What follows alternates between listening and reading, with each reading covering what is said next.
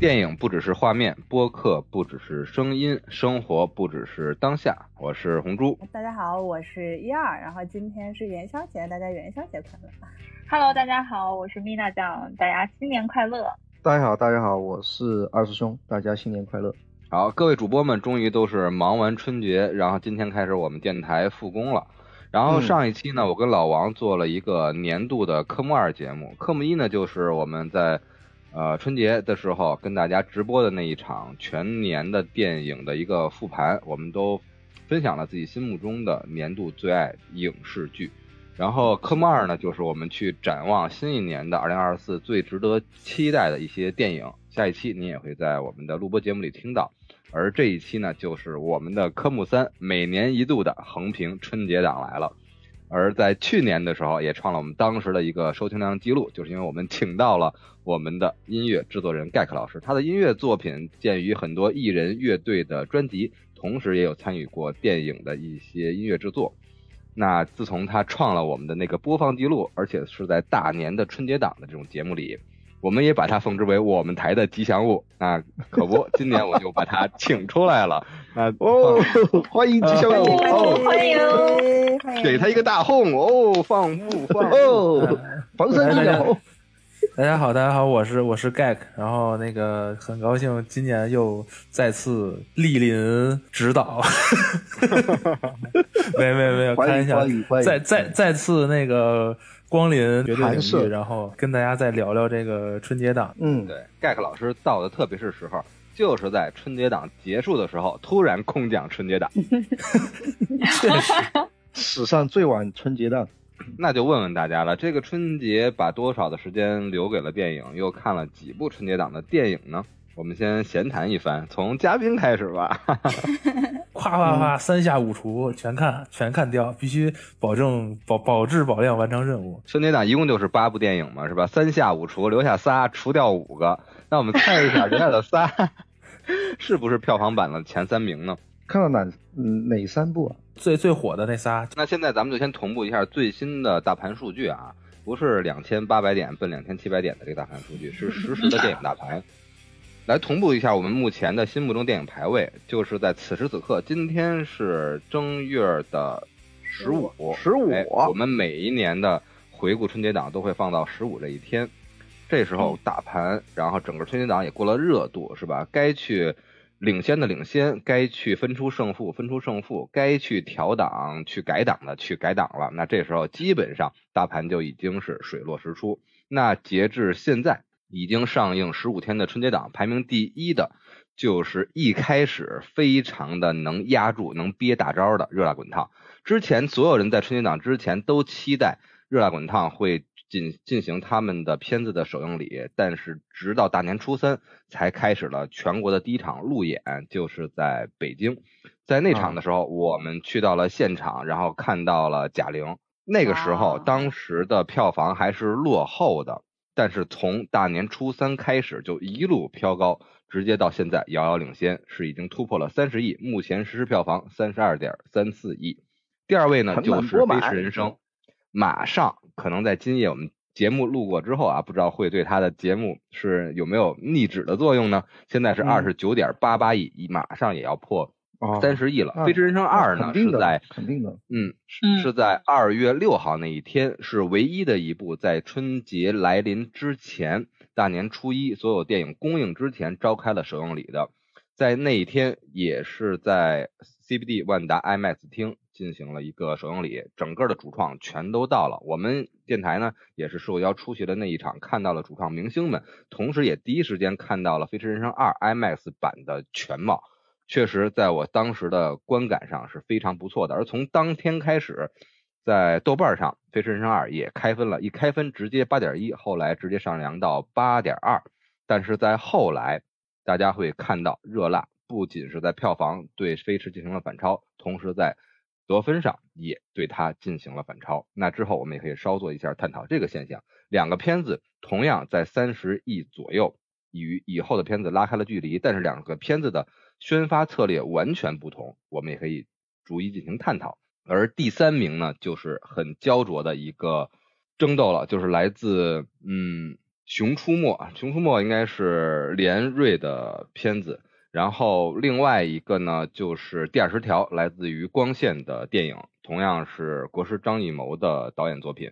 这两部片子，《第二十条》的宣发策略一直是非常的稳定，也非常的保守。特别是我们从一些情况下得到消息呢，就直接这个整个的这个宣方基本上就是也是和大家一起一个过年的状态，没有去特别去拼、特别去抢这个春节档大盘，但是同样。它的不温不火的策略之下，凭借着影片的质量和它超级的一个卡斯阵容，最后也终于实现了对《熊出没》的反超。而《熊出没》呢，作为一作为一个经典的，嗯，现在咱们国人比较呃，算是什么很难形容啊，算是认可呢，或者是一个主流的一个电动画电影呢。对，《熊出没》已经十年了。在去年，尤其是去年，老王还非常的推荐《熊出没》。在去年的逆转为去年的逆转是未来吧，还是什么？我记不清了。直接就是打造了一个科幻的《熊出没》的形象，直接也破了一个十亿。而今年是已经来到了十七点七三亿，排在了第四位。除除去前四个已经遥遥领先的，这些都是喜报频出的春节档电影呢。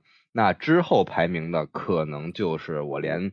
票房都很难以去播报的了，因为现在在票房榜上已经看不到他们的身影了，他们都陆续的了去改了档，基本上就是我们非常期待的，以为是同样作为真人电影，除了前刚才说的三部，就是宁浩导演坏猴子，然后以及刘德华主演的红毯先生，红毯先生是在大年初几啊？大年初六在成都进行了一个路演。我们的呃成都分部也去路演现场看到了呃华仔哥以及宁浩导演，但同时在那一天路演结束之后，就传来了红毯先生跟随我们一起摇太阳的脚步去改档的消息。截至目前，就是我方的先生，就是我方的嘛。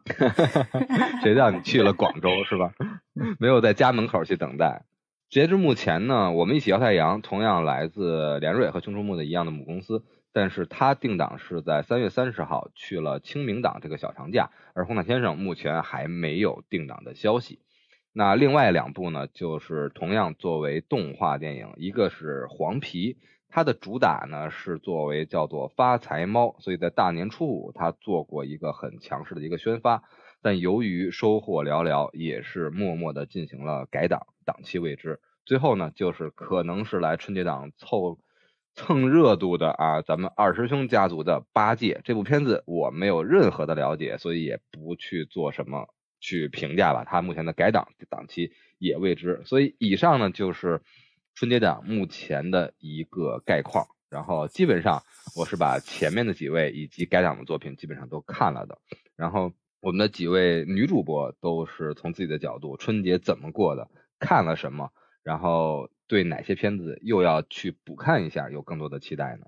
嗯，我是看了那个贾玲的那一部，对《热辣滚烫》，而且就是很好笑，就是跟我一起看电影的人，他是看了三遍《热辣滚烫》，他说 这是他第三遍来看这个片子。熟了吗？看完三遍？对，熟，然后就在我边上疯狂想要给我剧透，然后每次都被我制止，我说闭嘴。你给他讲一遍《百元之恋》就好了。哎，对，就这个就是可能就是蛮蛮蛮好玩的，所以就票房榜那么多，就所以有些人一看二看再看，所以这个票房榜吧，可能就是大家很多人喜欢，对，然后要要反复观看，多刷两遍，嗯。但其实这个那嗯嗯嗯，米娜酱看的是什么？嗯，我看的是那个《飞车人生二》和《第二十条》。嗯。嗯，然后在心目中这两个片子，从你觉得质量上会分出胜负吗？呃，如果就电影质量的话，我觉得还是第二十条，呃，确实成熟，各方面设的设计的这些，呃，叫什么钩子也好，或者说就是它的这个情节安排，呃，还是更老道一些。就是《飞驰人生二》，它欢乐是真欢乐，然后，呃，它的核心世界观我是认可的。呃，但是中间有很多设置的这些小的推进，呃呃，确实有点硬，嗯，但是不影响它整体的这个世界观的表达，就这一点我是认可的。然后确实在电影院笑的也是直接笑出眼泪了。当时老头乐的时候。哎，两位女士把这前三部都浅浅的表达了一下，之后咱们再逐一展开。那二师兄这个怎么样？这次春节档？我刚刚听，我刚刚听红珠就是说了这么多对于这个电影票房介绍哈，我真的有一个很直观的感受，就我觉得春节档它无关电影，它只是生意而已，它只是一个生意而已，对，就是一个。嗯，对，就是几盘菜端出来，大家看哪盘菜舒服，大家去挑一盘吃掉就。我们北京人管这叫庙会，你知道吗？平常让你吃大串，你吃得下去吗？在庙会上你得抢着吃。哇，那个鸡肉到口的摊位特别重要。呃，那个那个鸡肉二十块钱一串，油光锃亮的磨的那个那个是是，我觉得红猪说的很有道理，就是就是逛庙会，其实大家看电影的那个心态也跟。逛庙会差不多，所以我说实话，我知道的时候是初一上了五部电影嘛，嗯，然后我其实一开始我一部电影都不想去看，然后后来我是因为听了一些播客的介绍，然后我对那个宁浩的《红毯先生》有兴趣，然后我又 听着他马上要快撤档了，所以我我赶着那个他快撤档之前我去看了一下。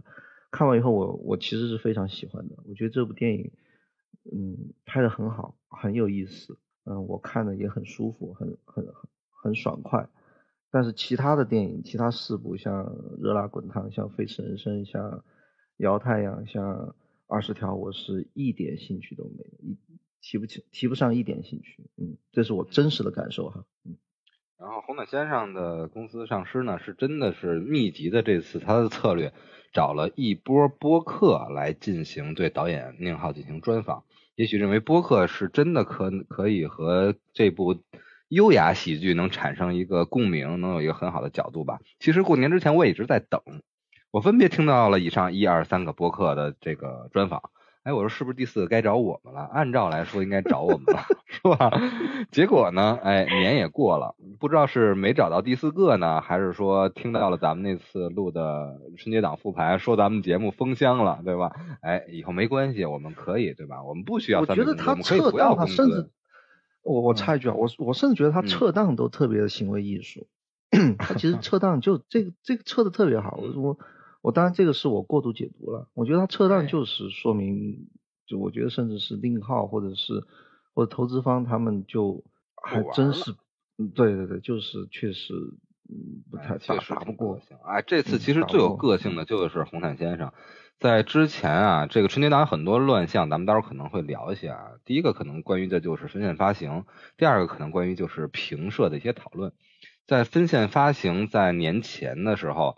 其实就有了一个分线的一个策略，基本上刚才提到了，呃，五部主流的电影，其中有两部是一个公司的，所以是四家公司基本上平分了整个的电影大盘，就是在院线影院的一个排片的一个占比，基本上是对二十二比二十二比二十二比二十二，最后一个二十二呢，就是由红毯和熊出没各干十一，各占十一，然后其他的片子来剩仅留的这个二十。然后在这个策略之下，其实比较亏的就是同样作为一个真人电影，但是没有得到百分之二十的一个票房排片的，就是《红毯先生》。但是凭借着宁浩导演的风格啊，以及他的这个非常个性，就直接做出了刘德华背面比了一个 OK 的那个海报，将选择权留给观众。OK。然后，所以在这一个行动之后，直接影响了很多影迷心理上的支持，也把这个分线的内幕直接就爆了出来，非常的火热。后来大家都众所周知了，这次分线没有如愿的按照他们的这个协定去贯彻啊，影院也把院线这一波，他们也把他们的这个呃选择权尽量的去交给了观众。但是这样交给了观众之后，打起来。就基本上成了刚才我口播的这个票房现状的一个情况。当时明显落后的、没有破亿的，还就是《红毯先生》。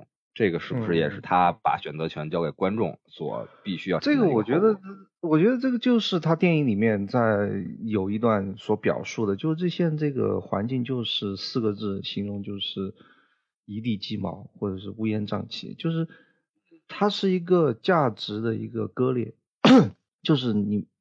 嗯，你只能坚持你自己的认知和价值，然后双方是很难去沟通的。就那个困难不仅来自于，就我觉得更多是来来自于年纪，真的就是，嗯，你在某一个年纪，你的视角和参照物确实是很大的不同，你很难跨过这个年纪的鸿沟，跟跟你年纪，不管是年年年长的和和晚辈沟通，还是晚辈和年长的沟通，就这种互相的这种沟通和协调是几乎变成了不可能，我觉得。所以说我我我很喜欢这部电影，它在后半段所展示出来的这个我们现在的一个嗯怎么说呢，娱乐环境或者是一个舆论环境吧，不管是娱乐环境还是舆论环境都是这样。所以说从这个角度上，我看这部电影，我我感受到这个，所以说从这个角度上，我很喜欢这部电影。嗯哎，没错。其实它叫做红毯先生，然后它的海报打出来的也叫什么红气养人，是吧？如果你去影院有幸在它大年初六撤档之前看到了这部电影的话，如果你奔着一个是春节档去看喜剧的话，也许你只看到了第一层，是吧？春节档，然后喜剧片，宁浩的黑色幽默，刘德华的主演，这只是第一层。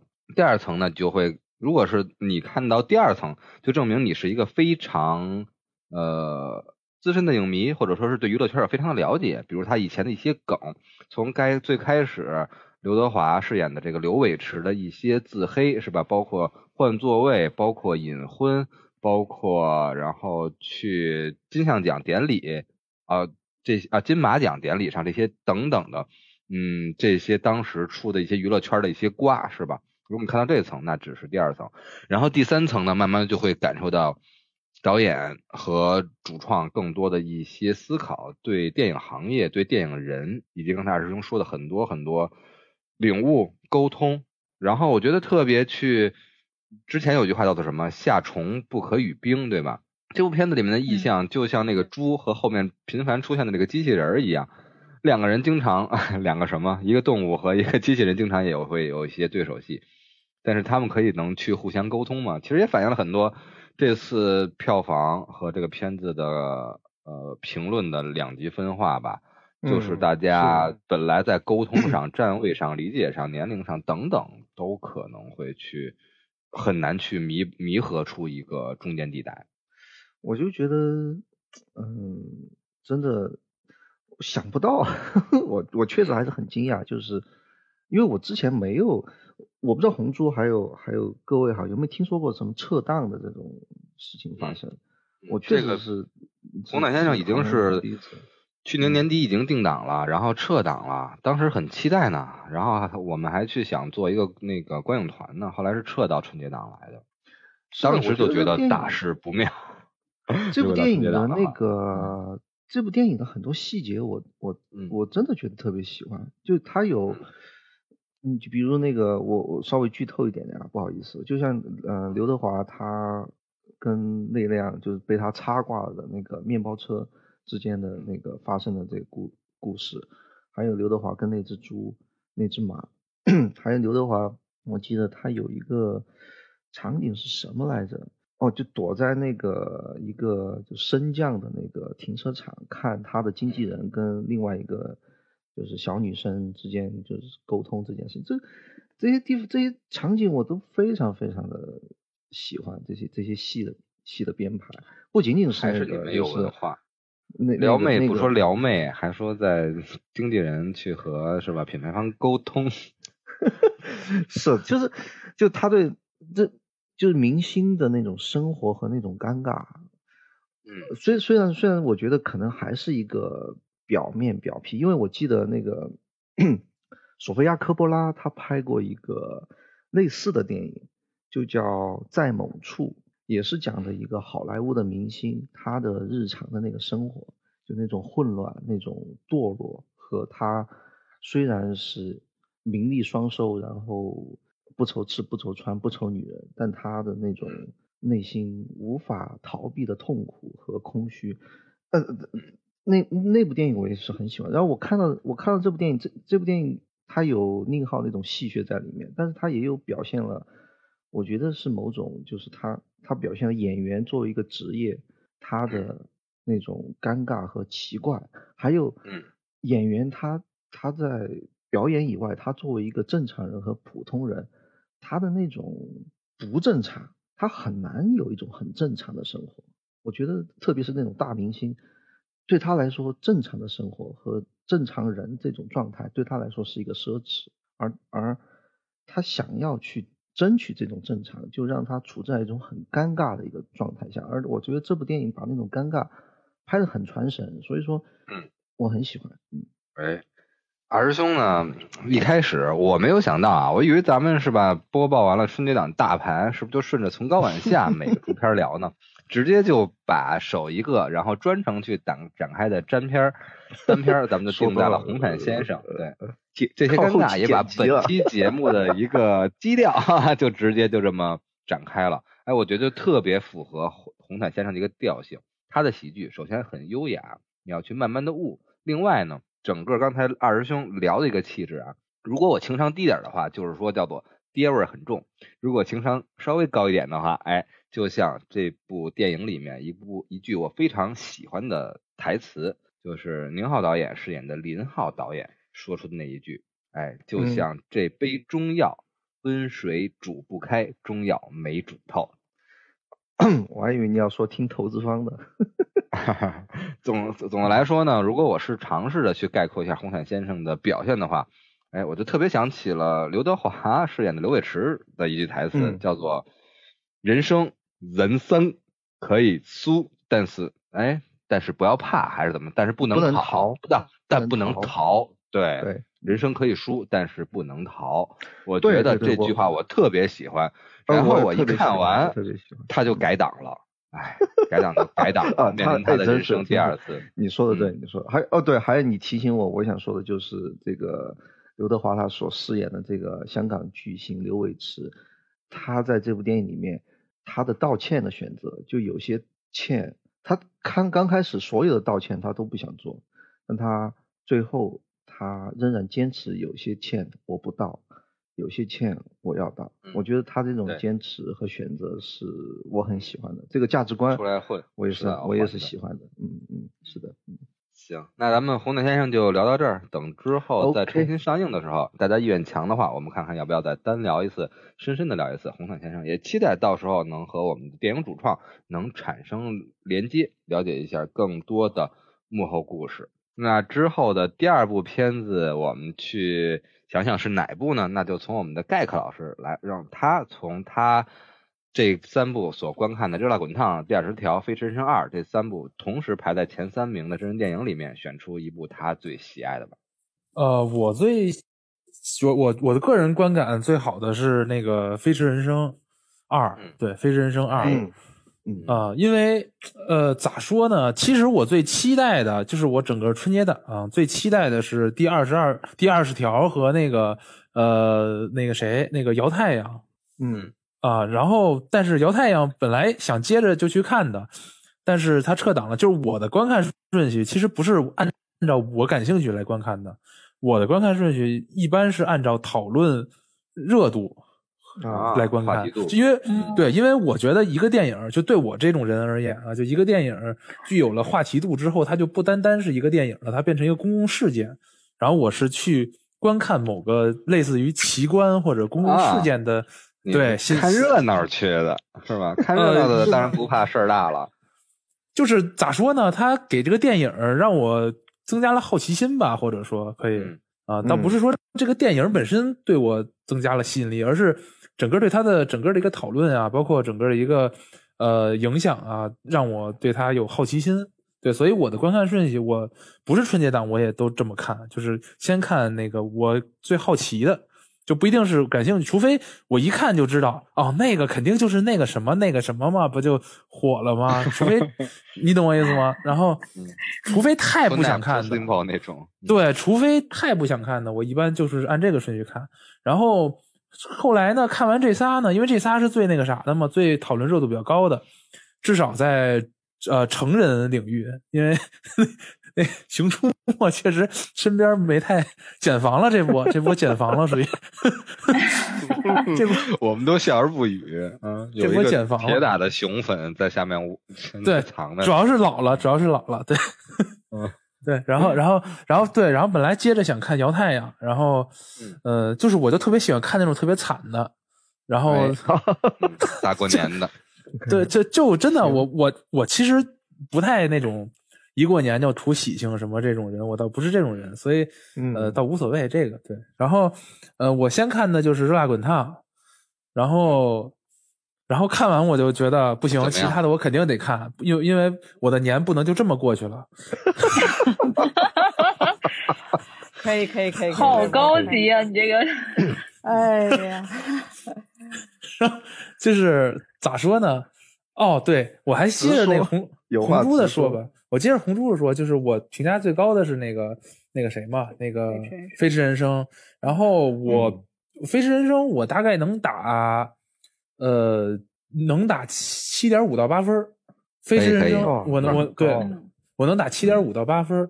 然后那个第二名我排的是那个第二十条，嗯。嗯。啊，第二十条我大概能打个呃六点八或者七分吧。嗯。嗯啊，行，那接下来就不用打了，就，千万别打了，嗯就别打了吧。徐笑停。嗯。主理人不容易，就后边反正那个就就差的挺多的，是吧？嗯 啊，对，然后大概是这么排法，主要是，呃，首先我说一下啊，就是我个人的题材上，我是最喜欢那个，呃，第最最喜欢最最喜欢的是第二十条，就是光从就比如说没看的，我一看这题材，我一看这类型，我最最想看的是第二十条，其次是摇太阳，然后第二十条。我把它排的高，可能也有一部分是因为我题材给它加点分因为我是个人喜好给它打分分嘛，对吧？然后，呃，它的从电影，但是从这个就这个本身这个类型的电影来说，我觉得它不行，不太行，至少是，就是它有有有闪光的地方。现实主义的题材，最后拍出了魔幻的味道。对我我我，首先我就是个人。比较吃那种国产，就国产片里，我最吃的几个类型之一就是那种很现实主，对现实主义题材，然后硬核一点就是或者三大队，或者对，没错，嗯，或者三大队，或者亲爱亲爱的什么那种，就比较，你懂我意思吧？嗯啊，然后，然后我就对这种我比比较想看，然后，呃，但是从这种类型的片子里，稍微硬一点稍微那个现实一点的片子里来说，我觉得他不太行，因为他这件事儿。他这件事儿其实很重要的一点，因为他说正正当防卫还是呃，就是故意伤人嘛，对吧？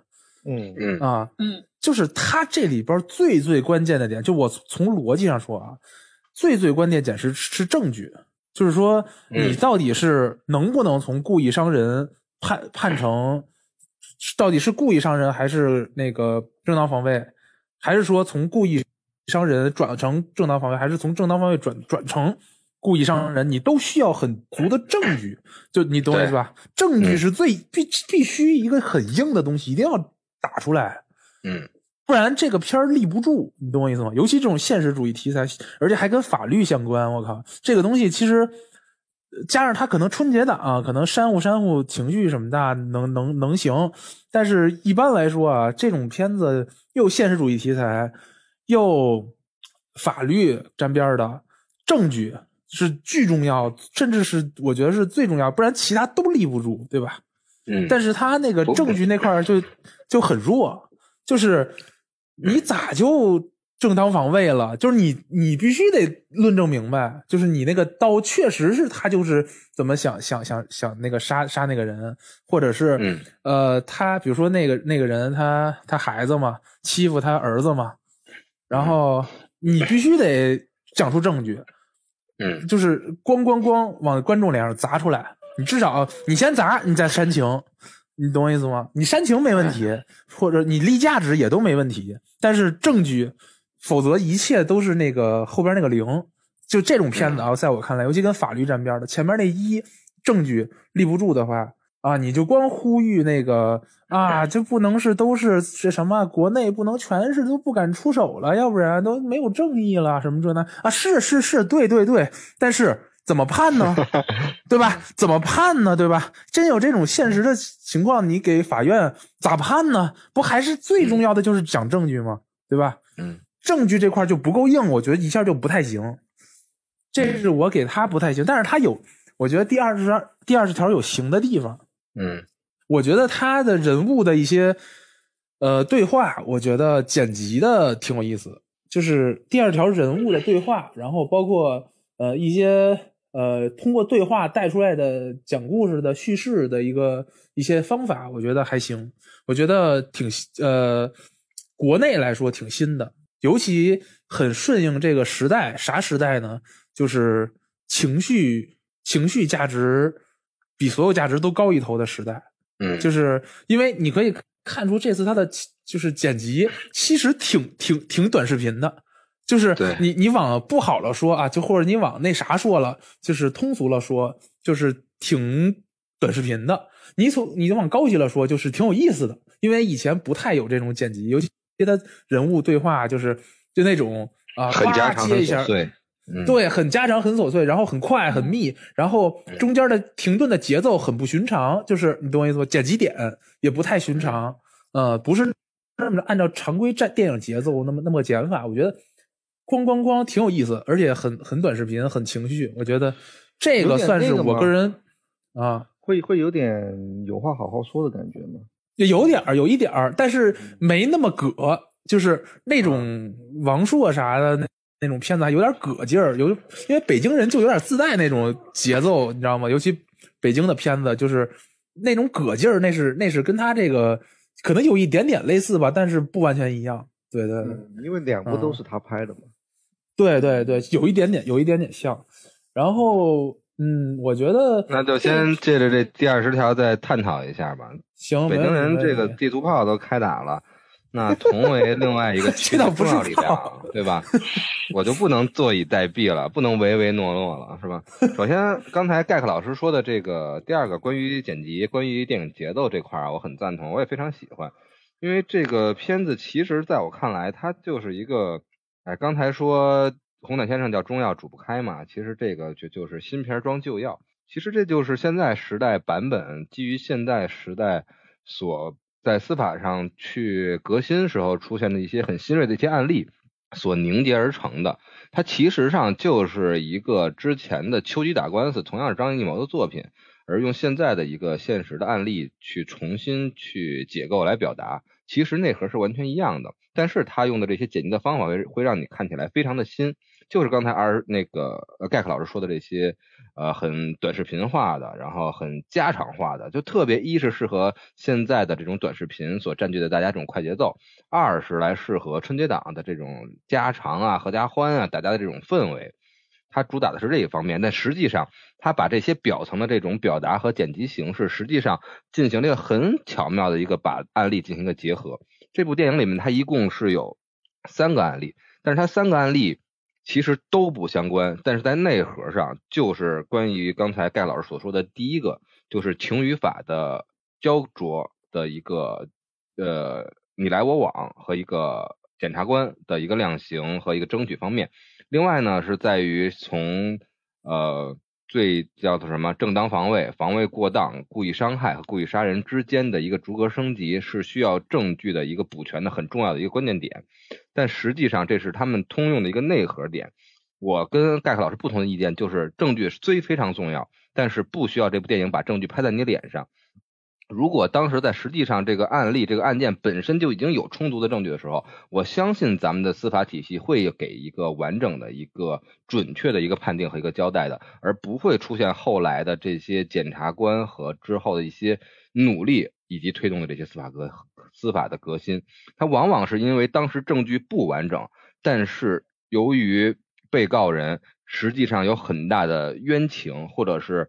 被伤害的之前的是一个持续的一个过程中，里面的案子它的原型我们都可以找到，一个是昆山龙哥案，一个是乳母反杀案，这个案子我们都可以去了解，就是因为当时的证据并不完整。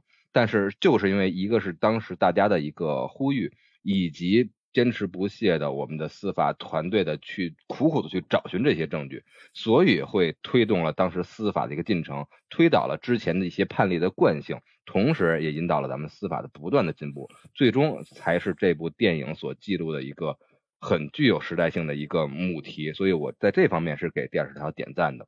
另外就是他刚才说的这个，我认可的，他就是通过这些邻里家常的表达方法。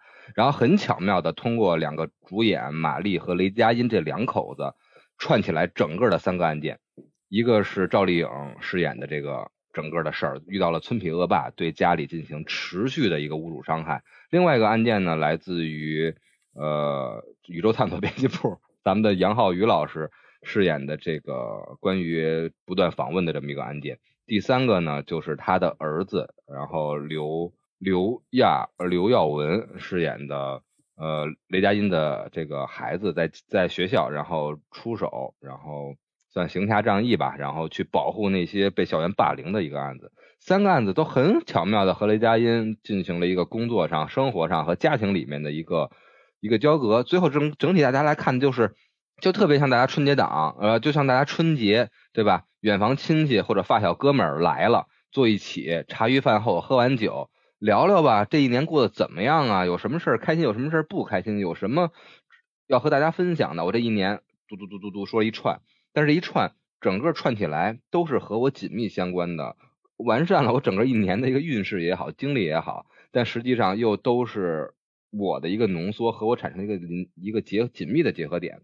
我当时大年初一看的第二十条，我也满满的都是这种感觉，就是呃形散神不散，但同时你会感觉到。这个片子非常的不容易，然后因为据我了解，第二十条和春和国庆档的呃坚如磐石一样，都是呃压了很多年的一个作品，然后经历了一些呃让步，也有了一些突破，然后最终以这个呃完整的一个状态和大家去见面，肯定会有损耗，肯定会有盖克老师所表达遗憾地方，但实际上。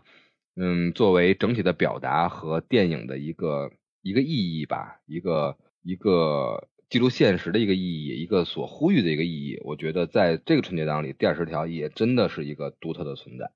那下一步我们进什么片子？我看老王也上来了，是不是想把《熊出没》跟大家呃早早的推荐一下？对我那第二条，我再我再补一点啊。啊啊！我再我再补最后一点，就是说，呃，你刚才说那个就是没问题，就是从从从那个呼吁的角度，就我觉得呼吁这事儿吧，都都都先另说。然后，嗯，一开始证据不足，然后努力去补足证据，让他从故意伤伤害转成正当防卫，这都没问题。但是你。缺了啥证据，补了啥证据，扒一下就行了。这个逻辑一定要交代的贼硬、贼清楚，这个是我觉得呃要补的地方。我我完全同意你之前说的那些那些，因为呃咋说呢？就就我的观感来说，这个刀找的有点突然，是吧？你觉得这个关键也可能是我对法律的一个偏向性吧。我我我我是一个比较程序正义优先的一个。哎，我插一句哈，我我我我插一句，我也想插。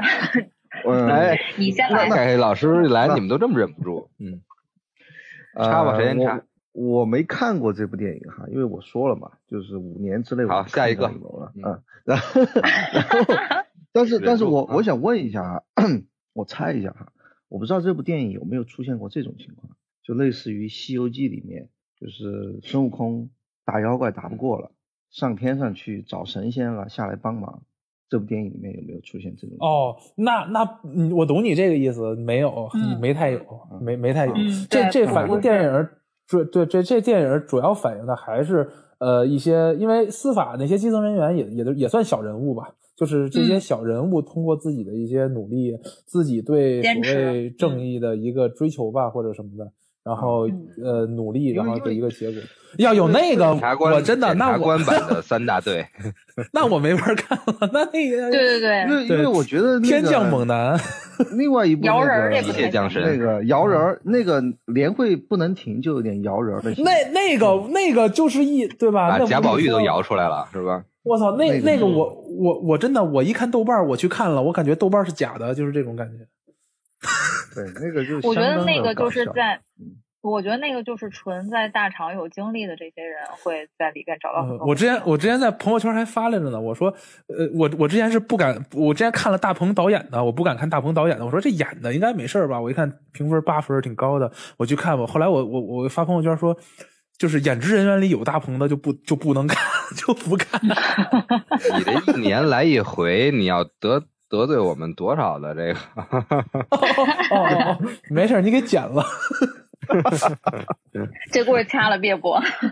来，米哎，对，那个二，你想说啥？那没有，我二条最后最后最后最后最后补充一点，就是说还有一点点稍微有点别扭的，因为呃，你看这这三个案子，其实你会发现全串起来了嘛，全串到一人身上了嘛，就是那谁，就是头特大那演员叫什么来着？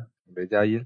啊，对对，雷佳罗罗雷佳音都串他身上了，然后这就太巧了，然后就巧的吧。因为这又是一个很硬核的现实主义题材，然后又赶上这么巧的事儿，就稍微有一点点别扭。这一点稍微有观感上稍微有一点点别扭，但还好。生活还是不巧不成书嘛。啊，对，这这还好，但对还好还好，但是就有我个人有一点点就是觉得，嗯，没事，你接着说。这点，这点我觉得他可能是因为他的初心就不是一个呃去。竞奖竞赛单元的这个电影，他拍的初心，我觉得就是为了普法，然后就是为了唤醒人们心中对于法律的，或者说一个工序的，嗯，信心吧。我觉得他想唤醒，想想唤醒的是人们对法律的信任感。嗯，对，对对，但是我觉得浅层的人会信信信任感，就是建立一下，要在意山我可能建立一点，但是我很难建立，是因为你得。就是还是我刚才说的，证据那个够硬，我就贼信任，其他的都白扯，因为我比较看内核，所以 我这块我比较看证据，所以所以他证据那块稍微有点弱化，我觉得这点有一点点遗憾。对，我觉得它里边可能主要说的是，就我的理解啊，我看完之后的感受就是它里边有两句台词，我觉得是偏向于内核接近了，然后一个就是我们呃，他是站在工作人员视角，就是那个叫什么？呃，雷佳音演的那个角色，他是公职人员，然后站在他的视角，就是我们审理的不是案件，我们不是审理的是案件，我们审理的是一个人的一生，别人的人生，嗯，对，是是一个人的一生，对。然后第二个是就是那个呃高高高叶呃跟雷佳音说的，就是呃把他从雷佳音上高中的时候热血呃大学的时候热血的那个话还回还回给他的说。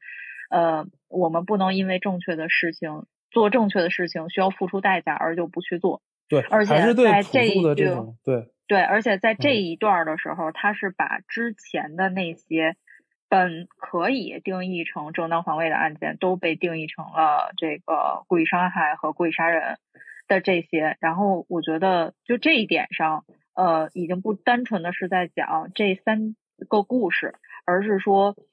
呃，整体中国是大陆法系和欧美法系，它是完全不一样的法系。就是他们是判例法，但是大陆法系它是按照呃，就是法条这样去做的。它等于是推翻了之前的这个法条判的，就是我觉得他们是顶着很大的压力去做了这样的呃重新的审理。就是在现实生活当中的这几个事件，就还是挺让人。敬佩的，而且罗翔在看到这个片子之后，他也是发表了呃，就是他的观点，就是说法律中没有理性人，只有有血有肉的一般人，我们都不是完美的一般人，因此要身临其境，带入防卫人的立场，不要对防卫人过于苛责。就是因为罗翔老师他一直从事的是普法的这个工作，然后我其实看第二十条。确实，从一个电影的这个视角来说，就是很多的设置就太集合性了。但是我觉得它的意义不是一个春节档的电影，就是它就算从影院下档之后到了院线，就是这个网大这些平台上，我觉得它也会是一个持续能给大家带来，嗯，怎么说？因为，嗯，启示带来启示。对，因为。本身我们国家或者说，呃，每个人的生活的状况是不一样的，他的经历是不一样的。但只要能对大多数人都能起到一个启示的作用，或者说让大家还去相信、相信司法、相信公正、相信还有一些人站在司法的那个领域里面，在想着大家的人生去为大家负责，那至少就还是能构建起这一个对于公信力的信任信任感吧，而不而不去选择做一些啊。说到这个，我想起那个 我跟一号我们一起。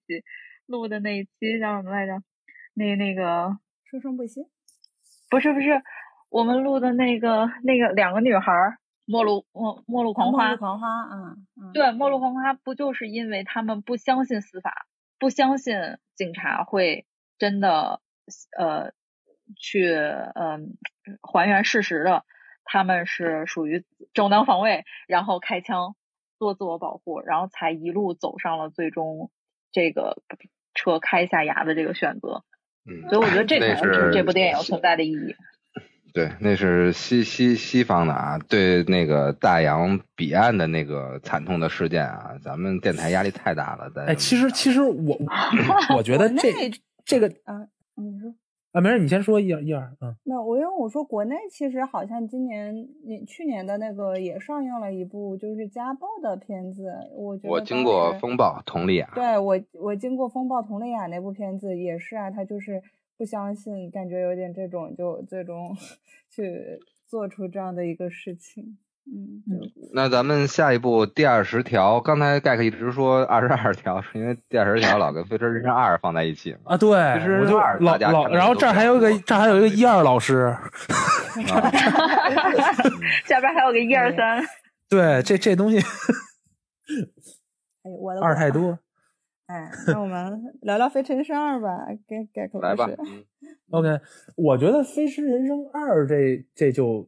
在我我的那个喜好里或者评价标准里就就行就还行燃就是咋说呢？就是它燃的不别扭，就是燃是一个很容易别扭的事儿，尤尤其是的是的是，尤尤其我挺挑剔的，就是就是我我我我知道一些，我觉得这个这个燃字，我觉得就是燃的好，它不是说这个燃不是中二那个燃啊，这个燃就是这个电影里面内燃机的燃。所有的新纪录，近五年的全是由光刻车队的电车所完成的，对吧？电车去跑拉力赛，拉力赛是应该你们电车来的地方吗？就得是内燃机，就得是让这种老张弛这种老爷车、这种老爷赛手去玩的地方。我觉得这个是它的内核之一啊。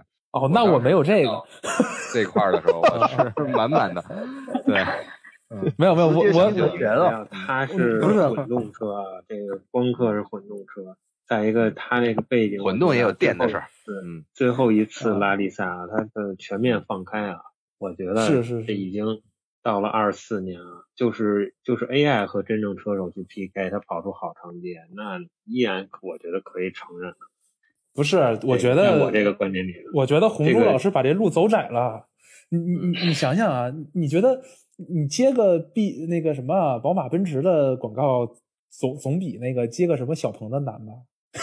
就是那单说，接着再说，对吧？嗯，他他这个这这奥迪混动好了，拉力赛就得混动车来，你们内燃机对吧？不是，就得带点。他可没有。你得你得这么说，就得带点电。他这里面模糊了一个 光刻这个车的内饰啊，就是说。他这车是不是连档都不用这个车手换？我在想这啥车？刚才说完是小朋友开的车吧？那个威威神 Pro 是吧？那个公园里面十块钱开十分钟的那个车，一个就是眨眼眨眼挂档。哎，所以我说这这这这东西确实是，他就活该他赢不了。哎，我觉得未来跟威神 Pro 一连更厉害，直接眼神挂档。扯远。这个我其实刚才说到《飞驰人生二》，我是这春节档我把它排在第一位，嗯，然后也我是觉得它呃燃是一方面啊，但它特别感人，就是最让我呃绷不住的，就是在这个那个仓库里，不是那个仓库里面那个张弛找了他这个千锋，然后就是啊，对，就就是沈腾，然后郑恺就那个就那个德行，那个其实郑恺啊，完全在规则范围之内，对吧？我没有必要，没有义务给你公开这件事儿，而且额外去为你多做什么？对，你的成绩也是被取消的，因为当时没找着。嗯嗯，哎，就说白了，这个这个，我觉得就是就是跟可能你你比如说上升到法律层面，哎，就是这个样子。当时证据没在，那你把刀就是没找着，就只能判你你被哎，对你被关了十年，那那真对不住了，兄弟。哎，就是这个意思啊，所以。当时我确实有点控制不住自己的情绪，在电视。哎，所以老王这个人平常最爱跟人说的一句话就是：“哎，那真对不住了，兄弟。”我我 不是，我就是说，咱们今天全员凌霄是吗？都这么高级吗？我觉得，我觉得，我觉得老王就是太就一看就是一个很善良、很善良的人，因为我对我觉得一般很善良、很善良的人，就这种东西最最受不了，就是。就是那个找千锋那块儿，我觉我觉得啊，我不是我不是接受了呀，我是对 对，就是说呃，规则就是这样的，而且沈腾自始至终在说我我什么蓝皮书啊规则啊，但是归根到底，所有的这个事情是人做的，它不是机器服从规则，对，是的，对，但是你也可以。对吧？你可以比如说你的官微上写一条啊，那个几年之后我们找这个没有海的那什么，哎，找找着当时这前锋了啊，当时那什么，但是成绩依然不能认可，哎，对吧？你你你随手发个官微，那也是对人家的一个怎么说这个人生的一个，对，就是随手还不能发官微，随手只能发个人。个位 啊，对，嗯，对，但他他作为组委会呢，是不是一把了吧？这应该算是。对，他他的这个即使个人的言论也也非常具有代表性。我给大家说一个当时的一个小彩蛋吧，因为当时这场首映礼嘛，也是全国的首映礼，韩寒和主创们都来了。其实主创里边唯一一个没到的是张本煜，因为张本煜在《飞驰人生一》里边就和就是这个三铁三角之一嘛，就是这个修车工啊，改车工。但实际上这次他因为其他其他的安排没有来首映礼，但首映礼替他来的是谁呢？是郑恺。而郑恺他当时在我们那个场坐在了一个角落，戴了一个帽子，他安安静静的看了整场电影。然后等到电影结束的时候，主创上台的时候，郑恺一脱了外套，摘下帽子跟大家一起上台的时候，哎，我说这还真是郑恺啊！都一直到台上，台上大概映后大概有十五分钟。郑恺的眼睛一直是红的，然后后来 大家就提问，郑恺直接就回答说：“当时我录制完这个电影的时候，我没有看过，我是没有看整个电影的，我也是在今天这个首映礼上第一次完完整整的看的这些呃剧情和完整的一个故事，所以我在当时我去扮演我的这个这个赛事主办方领导这个角色，我去跟腾沈腾去搭戏，这也是他和沈腾第一次搭戏，直接就是按照他的角色。”他的站位去理解他的这个形象，所以出发点也切确确实实就是韩寒最需要的剧里面，然后这个主办方领导这个角色就直接是一个保持刚才老王所说的这个公平公正这么一个身份，所以我觉得他这个状态是特别好。但如果是他夹杂了他当时一直在 一直我我默默去关注。他，他在后半程一直在一边看一边哭，他如果夹杂他的这种太多的情感的话，他可能就会扭曲一些。这种电影角色的一些反而演不好，是吧？对对，他需要一点生人的感觉，就是需要不要那么熟悉，需要那个稍微就是所谓的官方一点，然后生陌生一点。对对对，就是说沈腾就是你谁呀？我不认识，我就该怎么着怎么着。然后我有我的，陈都不认识啊。他不是，我是说，就是说你你你这个角色就是沈腾，不是沈沈就是沈腾这个角色是谁呀？我不认识，对吧？然后我该怎么着怎么着？你发现了吗？他一碗水端的就是平，该怎么着怎么着。他既没有去帮沈腾，他也没有去帮魏翔去害沈腾。这个吧，其实就是我我我个人觉得，为啥？我觉得一个朋友的一个一个一个位置了。哎，是我理解错了吗？我感觉不太不太不太那啥呀。郑恺这里边角色我感觉对撞吗？我感觉郑恺，我感觉郑恺跟那谁是有点一伙的感觉。跟那个我的理解就是说，就是说。一切在这个规则都在规则之内，对他们俩就是运用 运用规则嘛，对，就是就是运用规则。我觉得这个远远要比一个就是收钱办事的人要强得多。对，我觉得就是他肯定也是为了利自己的利益服务，然后他也没有越界，只是这么一个比较比较利己利己主义的精致利己的一个人，就是他可能不不值得那么谴责，但是至少不是一个正面角色。我觉得郑恺是这么一个角色，尤其他跟那个谁，他跟那个。就那个，就那个，那个叫什么来着？就是对方车队那个头叫那个是吧？就就对叶经理，对翔啊，跟那个叶叶经理划船，划船那段就就能一下就能看。我靠，你跟那个选手车队的头划船，我靠，这事儿不不合适，对吧？嗯，他当时其实啊，咱们不用太。去主观啊，就去给他当做一个正面角色或者负面角色，很多都是有对立的一些证据的，就是千锋那段啊，不是就是对撞，然后发现对方这个材料有违规的这个事儿，对吧？他同时也可以去巧妙的处理，直接就判他们出局，没有后续的故事。所以说呢，他这个形象还是很完整的、很真实的。没有像真正的那些所谓的啊，大家说的那些反派角色，就像魏翔打电话，然后去让那些那个叫卫星车队的人是吧，去配合去去卡时间，然后去其他的去做手脚，这种就是很脸谱化的了。这种脸谱化的，我觉得他是一个反反的，你无话没啥可说的反派。就是我觉得，呃，郑恺是一个反，但是他一定是个反派，绝对是个反派角色。他就是说，就是他也没做好事儿。我我觉得红红那意思就是说。它可能更就是真实性，就是说很多的主办方都可以这样，就是你恨得牙痒痒，但是你挑不出它有问题嗯，没错，就像就像他那个慢车挡着沈腾的车一样，没毛病啊。不是 F 一，你对你又没套人圈，人凭什么给你让位？对呀，对不对？对，F 一你你只有套了圈了，他才给你让位，对吧？所以一点毛病没有。嗯，你恨得再牙痒痒，你只能说这是一个嗯很很真实。对不住了，兄弟。而且我觉得很好 关，就是关联车队，就是卫星车队，对吧？爸爸让你干，你就得去干，这没办法。对，我觉得这也是我我很喜欢这剧的也，就是它很反，怎么说呢？因为国内的很多电影，它就就是玩情绪嘛，说白了就是情绪无敌，就是情绪一张王牌，情绪可以干一切事情。但是这个电影有有一个感觉，就是你别情绪没用，情什么绪？就是你就我我按规则走。你有啥可说的，对吧？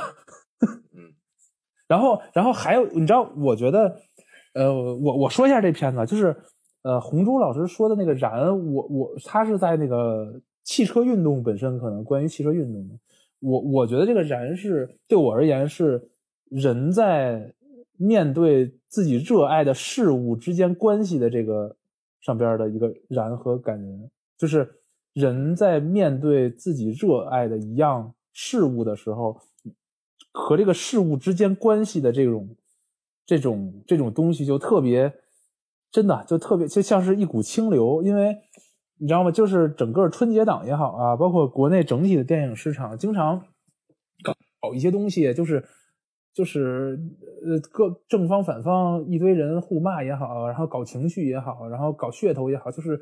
有点乌烟瘴气，但是这个东西就就就就像一股清流，就是没那么多别的，就是我和我热爱的事物之间的关系和我们之间，对，就很很清澈，很很很，就是沁人心脾，有点。哎，概括一下，你这个你这个你这个用词啊，什么这个一线喉绕指柔，沁人心脾啊，这五粮液是吧？概括一下，还有飞驰人生二，哎，也是春节档一个独特的存在是吧？一股清流啊，然后。最后再补充一下吧，因为《飞驰人生二》啊，在我心目中春节档呃也不留到最后了。这次在我心目中也是我心目中的 number one。他给我的刚才说的内燃机啊、机械啊、车本身，这是我们是是算是车友还是算车迷那些一种嗯，算是爱好上的，或者是一种刚才盖克老师说的这种连接上喜爱的事物上的。但实际上，他对你的他飞驰的是什么？是人生。然后他的英文名我不太会发音啊，是天马对吧？天马座实际上也是韩寒他自己作为车手的时候他的一个车队。然后另外呢，这部他我觉得是我最喜欢的原因啊，一方面是刚才那些情绪价值，从他开始说到说出那部这部车没有准备好，但是我已经准备好了。然后就是老头开破车上了巴音布鲁克之后，我的眼泪就没止住过。特别是在当时直接看到了自己五年前那部拉力赛之前那部赛车之后重合超越了，哪怕不到一秒也是超了自己的时候，我就差点嚎出来了，在影院里。然后我就坐在第二排，然后就 在镜头，当时有很多镜头在怼脸拍观众们的反应，然后我就把口罩一捂，然后 再拿面巾往眼睛上一掩，就我已经不看了，我就听着那发动机，听着引擎声，听着它那个甩尾也好和那个岩石飞溅的摩擦。我就能感受到了，就找到了《飞驰人生一》里面，然后张弛带着自己儿子在家里拿着一个橡皮方向盘在那儿去，每一个弯儿我都刻到了自己脑子里的感觉，就完全当时的情绪价值给我迸发到了那种程度。而且这部片子在后来，他所有大家会发现朋友圈上或者是微博上刷到的啊，每一次破亿，每一次破五亿、破十亿、十一、十二、十三、十四，一直到现在破到三十亿，每一个片子都会出一个很有意思的角色海报。你比如说特别。大家比较欣赏的是去年《长安三万里》，对吧？里面那么多的是吧？这些大文豪大家们轮流出出镜，然后去代表自己那一个亿的一个突破。然后米大奖也在转发，当时我们都非常喜欢。然后热辣滚烫的思路是什么？去致敬那些普通人、那些素人的演员。然后你会看到他每一次破亿的时候，不是贾玲啊，不是雷佳音去出镜，而是哎，你完全可能在电影里面没有注意的角色。对吧？这是也是他的一个角度啊，我觉得也很棒。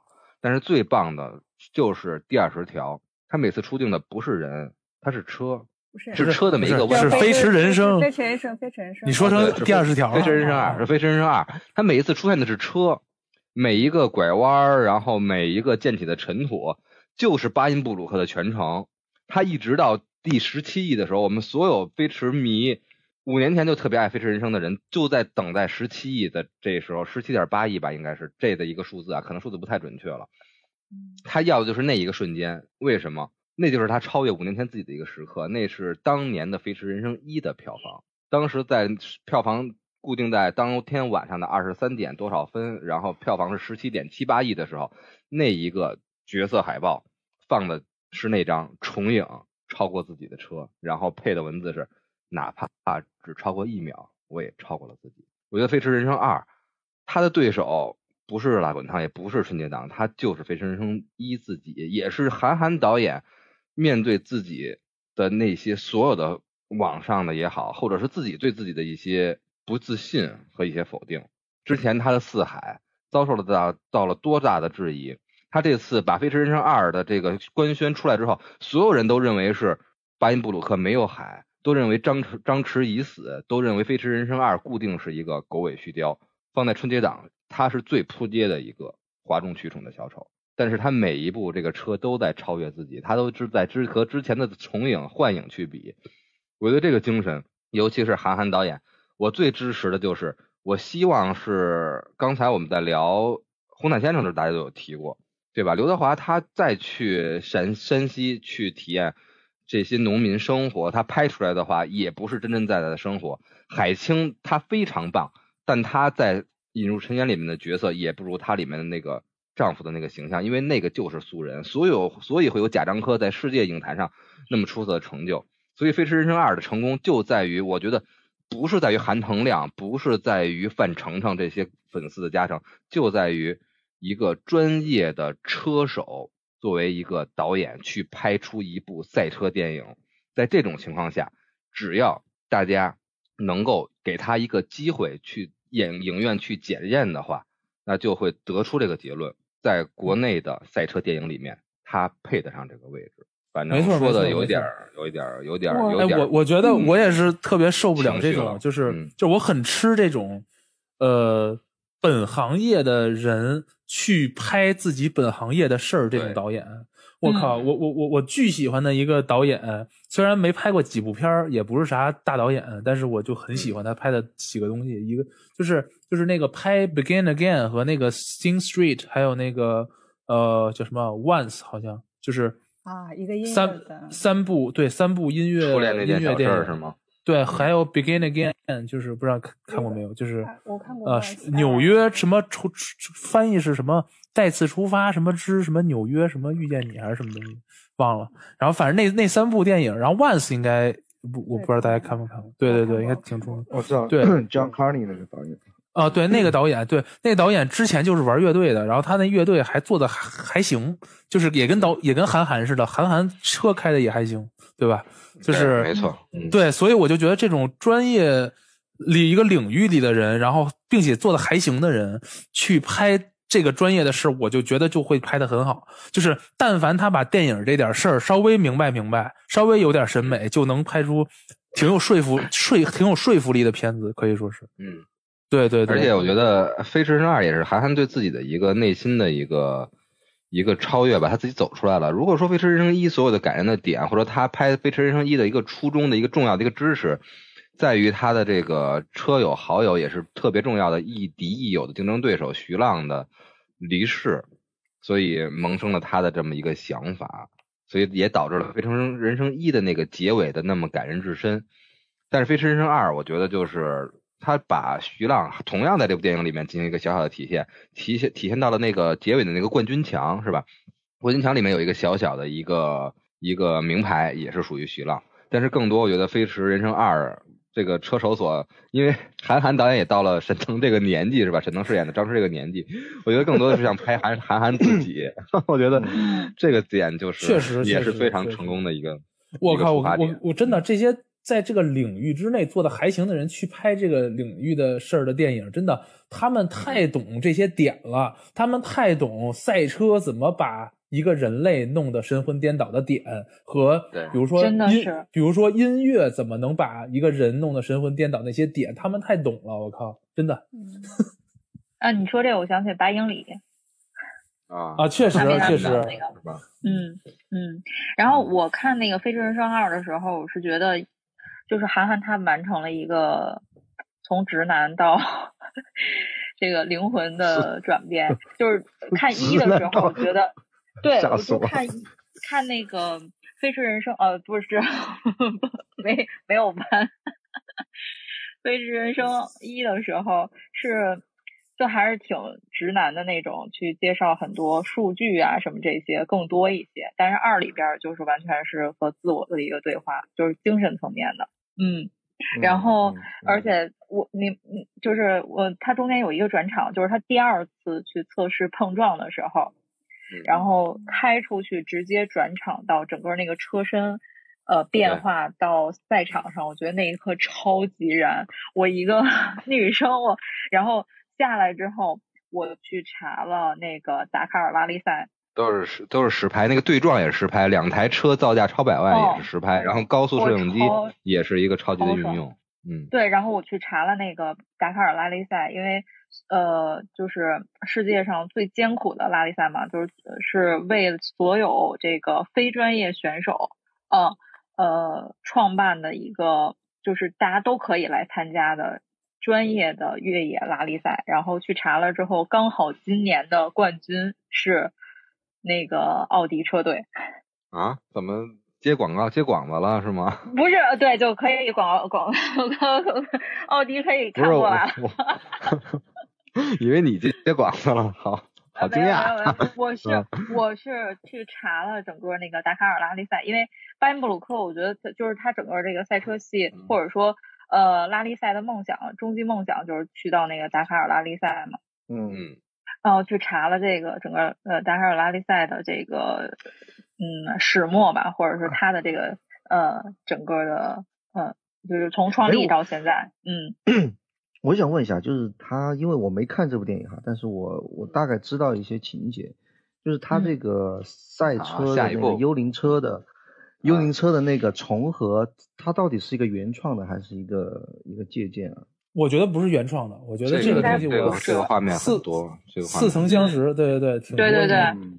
嗯，对，嗯，但是这个点就就就很好用啊，在这个地方就很好用，对他这个手法在这个地方就贼贼就就得用这个手法，就是极其对，就是因为他这个手法用的贼好，你会在热辣滚烫那个乐莲上灵之上映上场之前，你也会看到这个手法。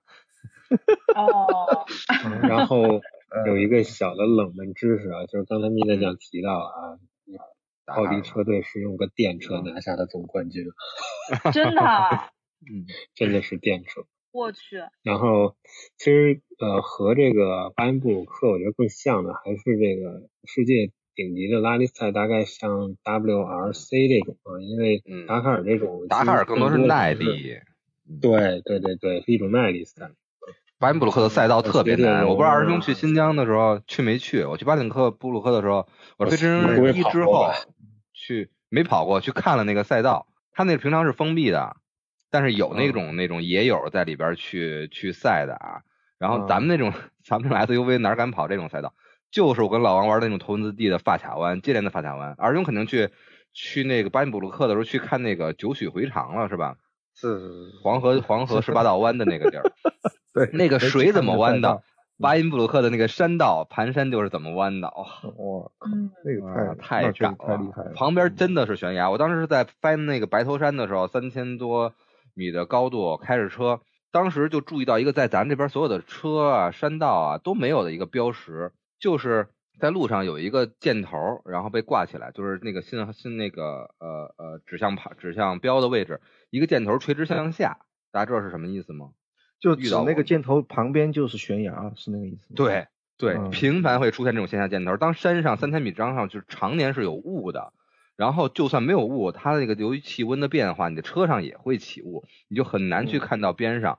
然后这时候你不知道边上就是悬崖的时候，你就会看远处跨着一个高的东西，上面指一个箭头，那个指的就是千万别认为它是单行，别奔着它走，它的箭头对的地方就是悬崖。所有的地方都是单车道，旁边就是这个箭头，哇，那个 情况下，哇，真的是特别特别的危险。当你下雪的时候，就是就就是基本上就千万千万不要不要不要走了这种路。可以，起码它还有箭头，还有个标识。老老王说的那些比较极限的，应该就是这种更不光是耐力了，更多真的是一个是技术，还有一个就是勇敢啊，这个悬崖边啊，对这些，嗯。其实这些也都融合起来，就是拉力赛车的魅力嘛，对吧？对，就是车是一方面，然后人驾驶车去挑战自然也是它很有魅力的一个点。还有一点，我当时也是给我感动坏了，就是哎，我看一眼他们叫什么来着都，那个呃，范丞丞不是一直跟沈腾说说那个没下过那个场没。对，没去试跑过，嗯，然后呢？那个他最后一个弯儿拿锥桶摆一个是吧？对他，他他出了一个带脏字儿的台词儿，嗯，对，我的对，嗯，这这跑起来也太太 TMD 爽了，啊哈，哦，对比驾校爽爽他妈太多了。我觉得，我觉得韩寒这次，对我觉得韩寒这次还有还有一个我觉得挺挺好的点就是。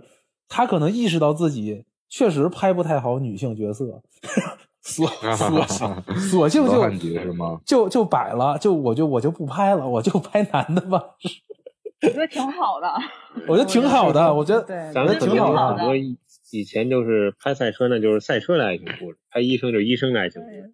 对，要不怎么？对，我觉得我感受到的那种，对我感受到那种。清澈感，可能还还有还有一个这个这个在里边，对对对，就感觉就很纯，这事儿就变得就是，然后然后哎，本来然后这也挺反差的，本来这个这个电影是我预期之内会是最。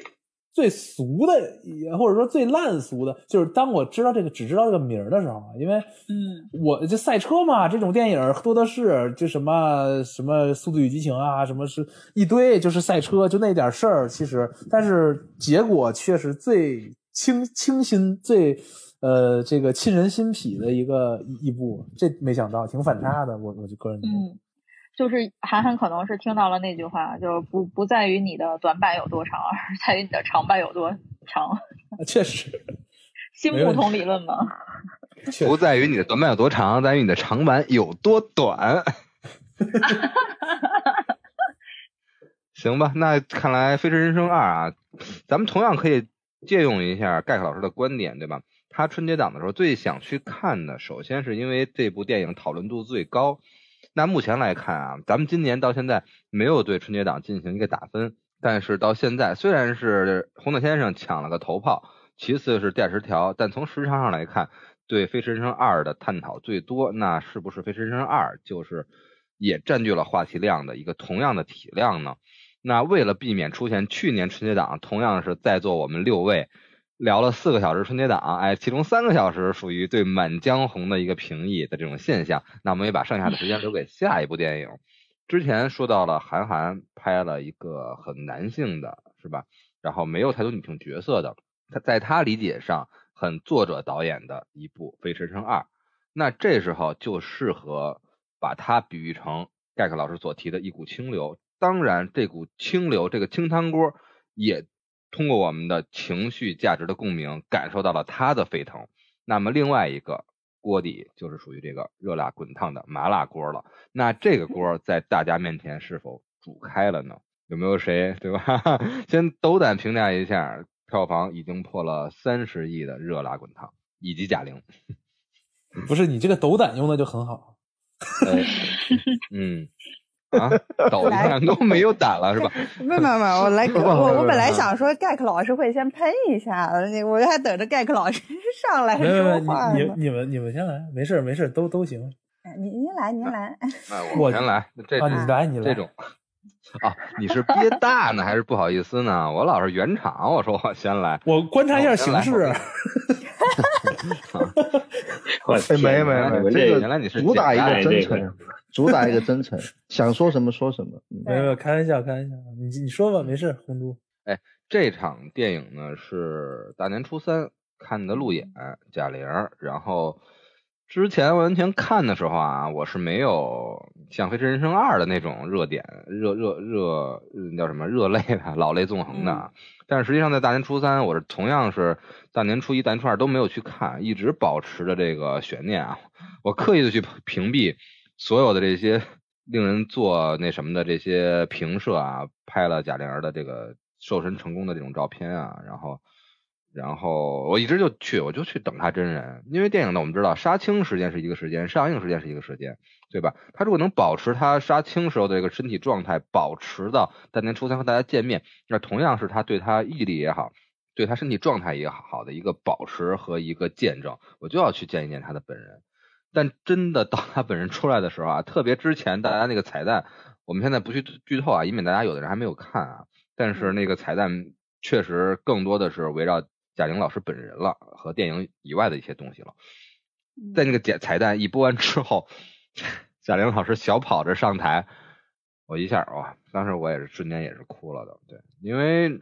我对这部片子想的都哭了 是比较是比较是比较分开看的啊，因为《热辣滚烫》啊这部电影来说啊，呃，去年整个我细数了一下，我现在想了一下，国内的院线的电影啊，票房可能在一以上的，就算是还还可以的片子里面，有二十多部了，都是翻拍的作品，而《热辣滚烫》翻拍的这个。原本的作品《百元之恋》是我们都非常喜欢，同样非常成功，而且成高度非常高的一部电影。它客观上反映了当时日本的一个时代以及那个时代的年轻人的一个状态。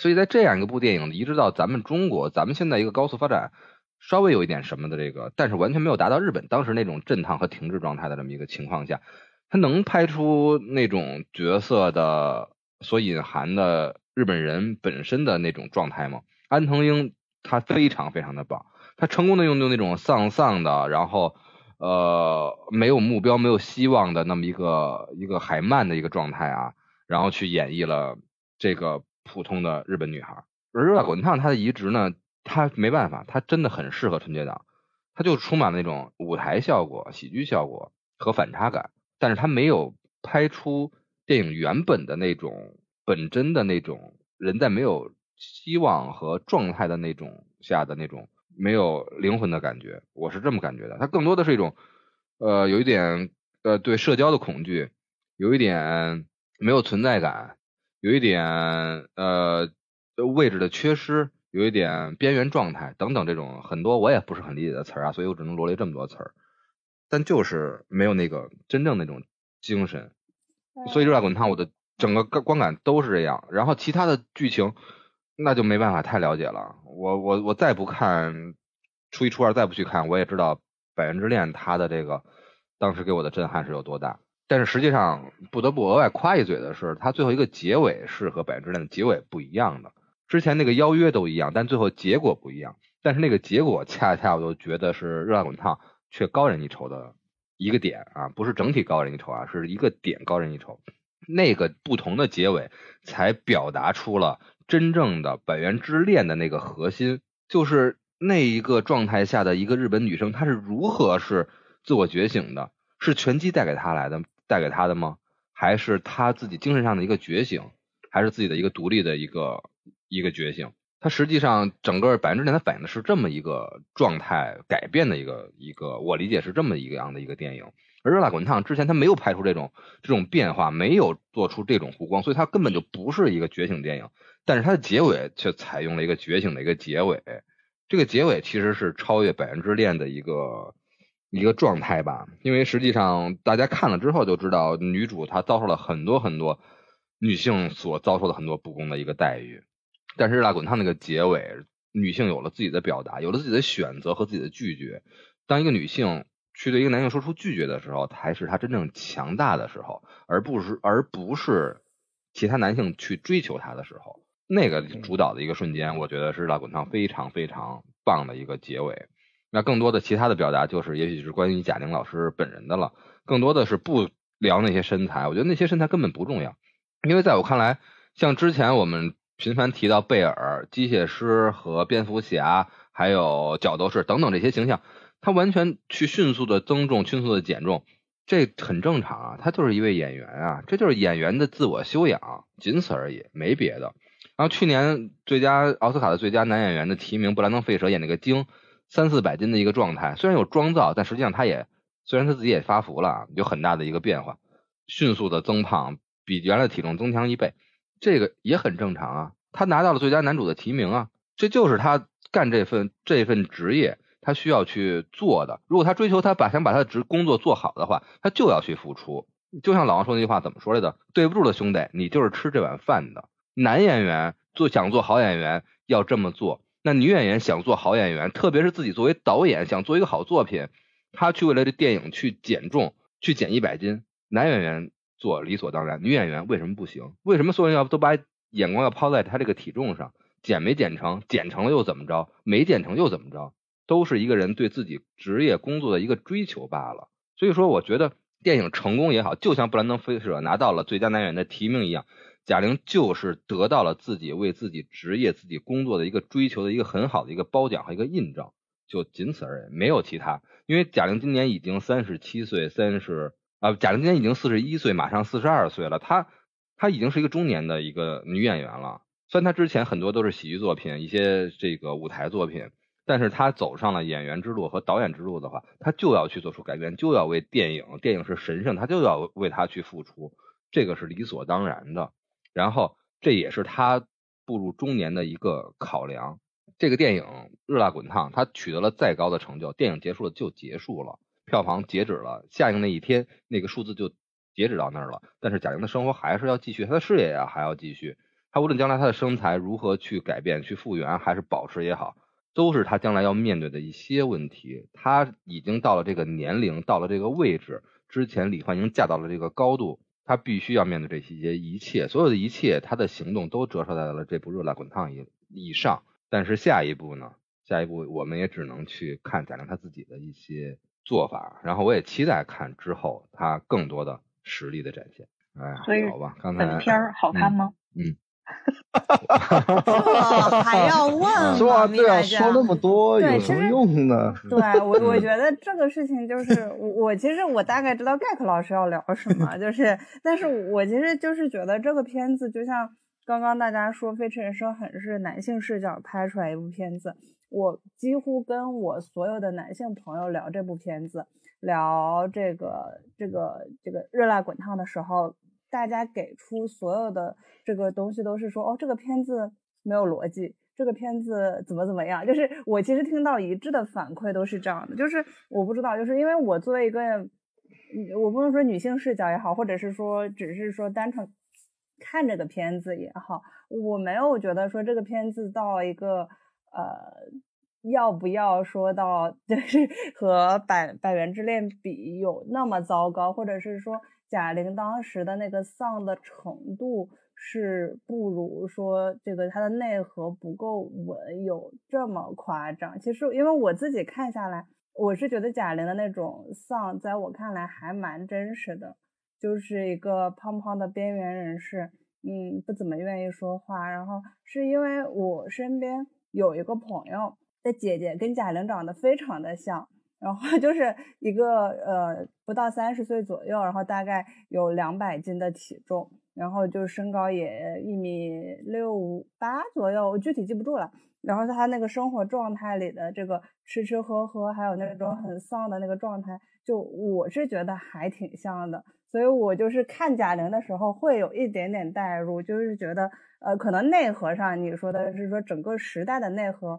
没有那么一样，但是说只是说看到这个人的这个状态里面，其实我觉得他是演的还蛮真实的，至少在他丧的那个部分，嗯。然后另外一个就是我觉得说，呃，里面在讲说就炒炒作贾玲的这个体重，或者是嗯在做这个事情。那我我从一个宣传的角度来说。我说实话，我觉得这是这部片子最好炒作的点，就是每一部片子拿出来说，因为是每一部电影的宣发，他们肯定有自己的节奏，也有自己的说，比如说说那个人家就这个春节档我们不出来，这是我们的个性，或者是说我们有什么样的态度。但其实贾玲为这部片子，那个那天我们在讨论说那个欢乐喜剧人还有什么说最近贾玲这一季都没上还是什么，就是因为她为了保持神秘。对，不是他不是为了保持状态，他其实是为了保持神秘感。就是他为了这个事情，他推掉了近一年所有的娱乐的这个综艺节目也好，或者是出来面对大家也好，他其实就是为了让大家在那这个时刻知道说，哇，因为其实原先我们在去年聊春节，就是聊的时候，就是说在网上已经有一波负评了，说怎为什么要拿体重来炒作。但其实大家都没有见过，到底贾玲从那个状态减了一百斤之后是一个什么样子。然后她为了这个事情，就这一年的所有东西都没有了。那然后她就到这个春节档的时候，带大家一看，哇，是真的 瘦了好多，而且非常有趣。因为我前两天接了一个品牌的项目，然后这原先都是一众明星穿着这个鞋子。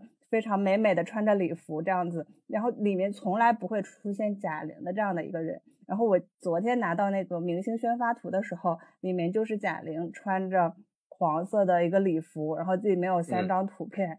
我其实还蛮惊讶，就我做的是一个就是奢侈品的时尚品牌，嗯，对对对，然后竟然出现了贾玲，你就会觉得说哇，这个特别好，嗯，对对对，这个反差感是在的。而且其实还有是说，大家来说拿这个事情是如何科学减肥，或者是如何怎么样这个事情，其实我自己反而从一个宣发的角度，或者是从一个看来，我觉得这个就是这部片子最成功的一个点，就是他非常知道说现在的观众在关心什么，大家就是你说他知道说流量密码也好，他其实就是知道说现在的人。关心的，比如说女性的身材、身材焦虑也好，年纪也好，或者是这些东西，其实都是当下最流行的东西。然后就是女性的情绪，其实盖克老师之前讲过很多，说啊，这个东西就是很多电影说要一股清流，讲这个很开心的事情，或者是很专业的事情。但其实这个片子不是，我觉得这部片子是个，在我看来非常成功的商业片，它就是把嗯。所有观众的痛点，或者是所有这些女性她们想要关心的东西，戳的恰到好处，就是它恰到好处的就戳你说，哦，这个你怎么样可以瘦个这一百斤？大家看完之后就说，哦，我决心减肥，决心做一个事情，我决心赢一次。然后在大厂里面，现在很多这个城市的年轻人很丧的时候，看到这个时候就说，哦，那我也决心做一件什么事情。其实我自己感觉，其实这是个片子。还蛮符合这个，就是它的三十亿的票房是符合当下人痛点的，要不然它不会有这样好的一个成绩。嗯嗯，别说跟性别没关系，我都想看完了跑回家。对，而且我我我其实不想看的原因吧。对，我而且我我是看哭的。其实我我是就是看的时候，在他在舞台上打完之后，就是闪回的一些场景的时候，我是看哭的。但是我觉得我这个哭是，我只是觉得说当天需要这个情绪，我需要哭，就是我我没有非常说我我多么那么感动，但是。我只是觉得哇，人家都做成这样了，那你你哭一下，给给予一点眼泪吧。然后我说好，然后我就嗯，然后那一下子也也哭了一下，就是他的一些场景的闪回。但我我生活化，对对。其实身边的这种例子是最能感动你的。你身边有之前的这个闺蜜的，然后身材变化的例子，我身我身边也有啊，就是我们的老王啊。老王怎么了？之前我们俩这十来年体重，从之前上学的时候啊，都是那种精瘦的，对吧？是吧？精瘦猪 都是那种对小小小肌肉汉子那种那种小体格，都都是一样的。后来工作呢，工作治老肥，人到中年啊，然后我们俩体重也一直都一样，一直都保持一样的一个基本的一个数字啊。因为整个的大家的作息啊、规律啊、家庭啊，基本上都差不多，所以也没有什么不良嗜好，都是很稳定。但是就在最近一年，我和老王拉开了差距，应该是从那个口罩期开始吧。口罩期有很多人有不同的方法，我更多的是这种咱们这种节目的追求啊，更多这种这种熬夜是我的那个一个形式。然后老王就是在身材上，在自己对自己的这个要求上的变化上，对，等着大家 到时候一起见面吧，看看我们老王的状态。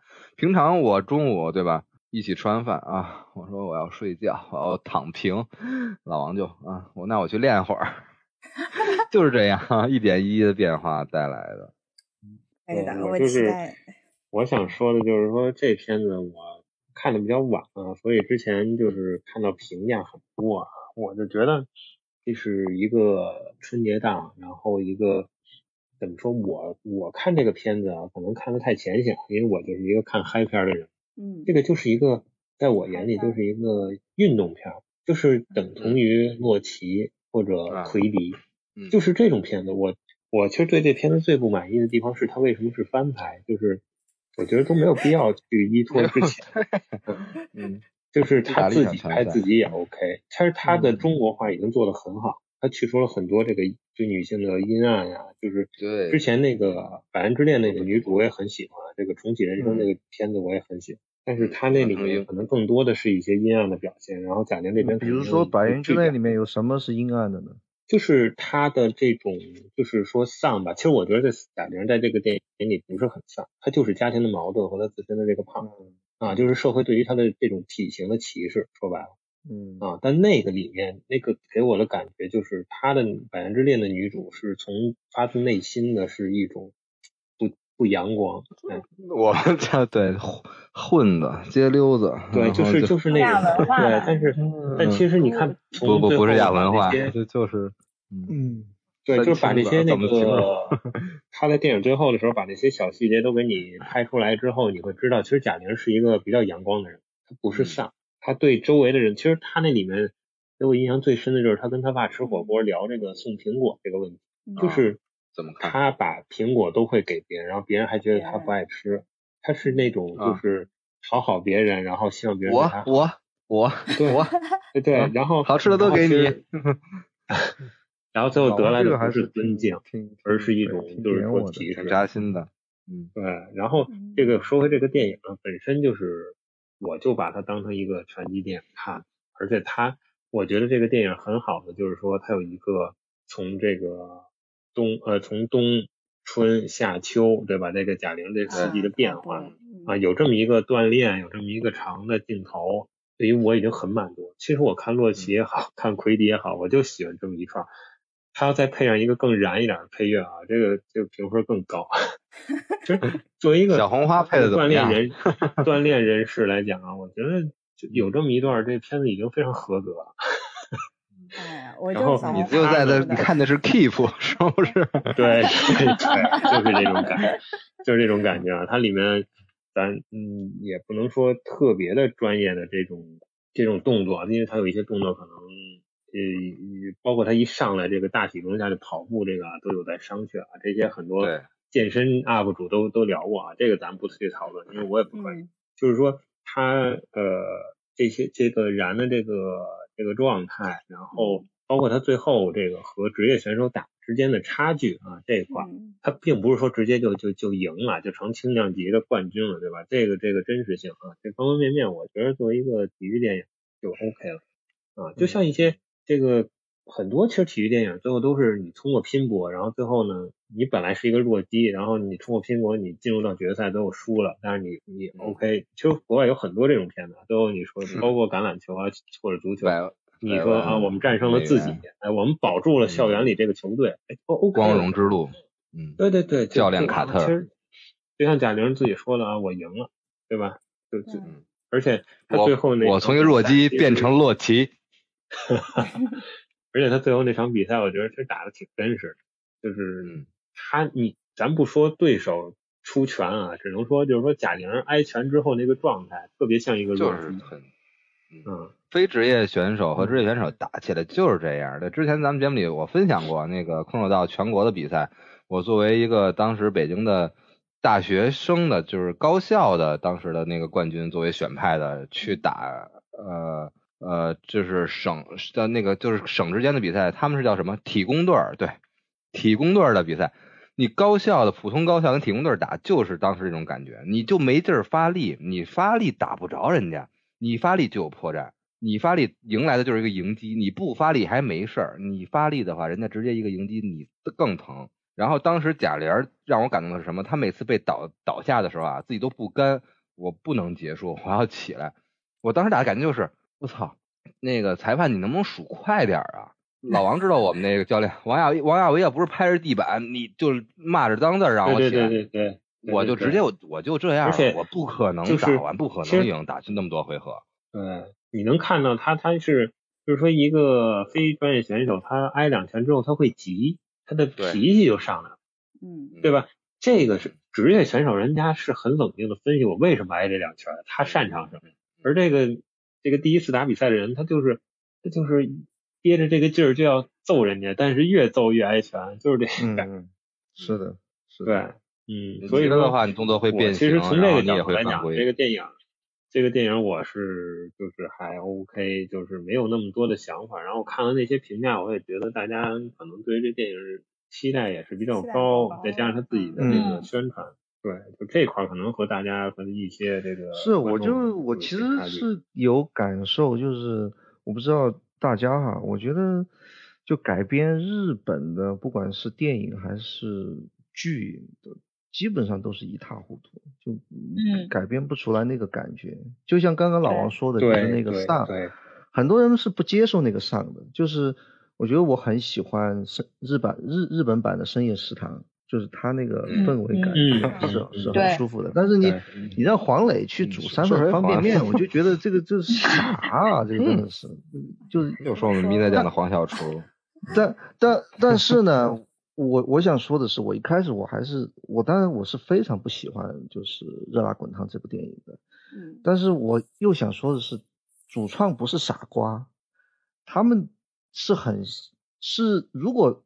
我我我非常非常就是不恰当的，就是说一个判断哈，就如果是拍一个日版的那种水准的《百元之恋》式的那种电影，和现在的结果和红红毯先生是一样的，对他一定是会选择票房了，这个不用说的了，商业上的成功是这个有什么好聊的呢？就像我一开始说的，这些都是生意，但是我刚刚确实不同意红珠说的一个说法是，就是嗯。这个电影下架以后就结束了。其实电电电影下架没有结束，电影它仍然会留下来。就是你在电台里获得了永生。就 就像我们不会再去讨论什么西贡市首富，或者是原来什么泰囧，或者是什么我记不起来一六年、一七年、一八年某一部商业的那个贺岁档电影，他们就他们会存在，他们他们就变成是。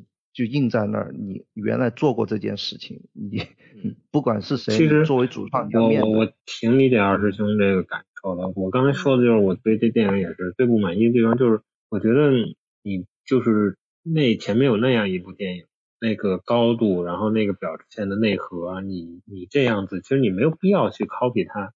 嗯，不，你你伺候观众，你伺候观众，你。你获得相应伺候观众的回报，但是你要付出代价的。我觉得如果你真的是一个电影人，你真的喜欢电影电影的话，你一定会付出代价的。所以说，我我对于像这样的电影，我的我的评价就是这样。儿兄，你其实你听话是越少越好，真的是。就像我儿兄，你说影视圈都就变成这个华语乐坛这个样。儿兄，你听话得听音儿啊！我当时说的是《热辣滚烫》落幕之后，他的电影票房就停留到到到了那个数字。但是贾玲导演演员贾玲的下一部作品还要继续，我要拭目以待。对吧？我说的不是电影结束了，电影的生命就停留在了那里。我我表达的是什么呀？就不是说我的这个我很难去像二师兄一样的表达。我喜欢一部电影，我不喜欢电影。我就我咱们很多东西需要我去考量很多，很难去直接的表达。但是是的，但是怎么能尽全力的我去表达呢？就是电影的一个重看度。今年为什么没有呼吁大家对每一部电影进行打分呢？就是。一会儿咱们也许会探讨这个话题。今年的春节档比起去年的春节档会怎么样？因为去年的春节档咱们去得到一个结论就是很不是很好的一年的了。但是今年我觉得我对这个结论也同样没有自信啊。但是另外我们有一个另外一个折中的方法来去横评一下，就是刚才聊到这五部电影之后，你还会去？刚才有人提到了二刷三刷，也许你会借在春节档这个形式啊，假期对吧？还有时间。还有当时脑子还热这个状态，我去二刷三刷，我有很多点，我要再去抓一下。但是这个热度过了之后，你还会重看以上的哪一部呢？也许答案就会显露出来。这个我不太同意。来来来来来，哎，就是有这这和片子，这和片子的类型没有，这和片子的类型和那个。呃，社社会发展都有关系。为什么呢？就是有 些片子，就算他拍的没有你觉得的那个好，但是，嗯，他可能有有一些意义在，所以他值得看，值得再看。然后有一些情况呢，比如说社会发生了一些热点事件，使得你回去再去看某些影片。我觉得这些都很难讲。我觉得有一些我很喜欢的片子，但是。确实不想看第二遍，但是我确实喜欢这种也多的是，嗯嗯 嗯嗯，好吧，嗯，原来是二师兄每期他不那个那个跟我杠一下，我不舒服，浑身发痒，现在 对吧？双杠，玩了个高低杠，这个这个这个杠上不是不是和你的观点不同意。不是和你不站在一条船上，我和你是站在一条船，所以所以说 杠的是你的观点。哎，所以高低杠嘛，不管怎么都得杠。你看我刚刚就就像我刚刚，其实我我我其实，在很多 杠的是你的残影，就是我我非常不成熟的说一个我我刚刚没有说的一个观点，就像我认为，比如在票房上，《飞驰人生二》超越了《飞驰人生一》，并不能代表就是。憨憨超越了自己，这个我觉得是或或者说是在一个非常非常狭小的狭隘的一个角度上说，他超越了自己。这只是一个票房的，你票房如果像通货膨胀，你不一定算是超越自己。就看这一看有点专业，这太我就问你，你 对吧？我们是结合着我们看完了《飞驰人生二》和《飞驰人生》一个对比得出的一个结论。对，我然后所以去期待那一刻，那一个形式化的那一刻。但我但我相信韩寒在拍这部电影的时候是有自我表达的，就是他确实是喜欢赛车。我觉得有我其实，在。播客节目里面一再的表达我的一个观点，就是创作者有自我表达的作品，总是好的，而不是一味的伺候观众。我觉得伺候观众是是会得到很大回报的，就就像刚刚一二所说的，这个观众喜欢，观众喜闻乐见，那我们就去看，互相成就对方。但文艺作品它好就好在它会一直在那里，然后。你缓个神，再过个十十年二十年，你能不能再去面对那个东西？到时候你是依然理直气壮，还是脸红心跳？这个我觉得是很残酷、很残忍的一件事情。嗯，当时在春节档来临之前啊，就是也是咱们很多播客做这个啊专访宁浩导演的节目啊，有这个机会能够提前在公司内部先看一下这个呃 呃红毯先生的。然后当时我也问了一下咱们那个同行的一些观感嘛，当时不能说太多嘛，但是人家一个回复我就一下就懂了，说这是第二部或者是一个更大的一部《永安镇》。哎呦，一下我就懂了，就是放在这个票房上，《永安镇》当时票房只有几百万，但是在所有这个电影人，包括从业者，包括这些极致影迷和艺术影迷心中，是一个特别棒的一个作者电影，一个原电影。它是超越《永安镇》的一个形象，就是一语双关。它可能在票房表现上，也就是《永安镇》的这个水平，在当前这个情况下，就是代表它商业上的不成功。但是它是又是一部超越《永安镇》的一个表现，那就在于它的。这种艺术追求上，又是一个非常极致的一个电影追求。我觉得这个表达非常非常的好。其实很多电影就是多元的，但是为什么我们每年都会聊一场别开生面的，也会每年都把盖克叫到咱们的直播间来聊这个呢？就是因为大家就是在这个环境下去聊电影，聊出电影更多元化的一个样态，可能会有很多很多的思考。我们国内是没有很多的艺术院线的。是很缺乏艺术影展的，很多我们的这种电影的追求，只能是通过我们非常对吧？我们一直在这个春节档有很多的事件，我们在再去呼吁、再去屏蔽、再去拒绝那些评测的问题。但是我们很多看到的海外的一些资源，那又也是一些流媒体资源的流出。那这个事儿又怎么评判呢？很多在大形势下的东西，我们是身不由己的。但是每个人都有看电影的角度和看电影的一个选择，是的，就像。电影需要导演自己的作者表达，编剧自己的作者表达一样的，每个人有自己的出发点，有自己的独立的视角和自己的主要的观点。这个就是不光是电影，不光是你的其他爱好，不光是你的生活，在你的人生里，这个都是最重要、最重要的。我又特别主观的说了说了一堆啊，对对，我们表达都是主观，因为这个有一个。有一个什么感受呢？我我今天晚上我才想，为什么我我会不太喜欢这样的商业电影哈？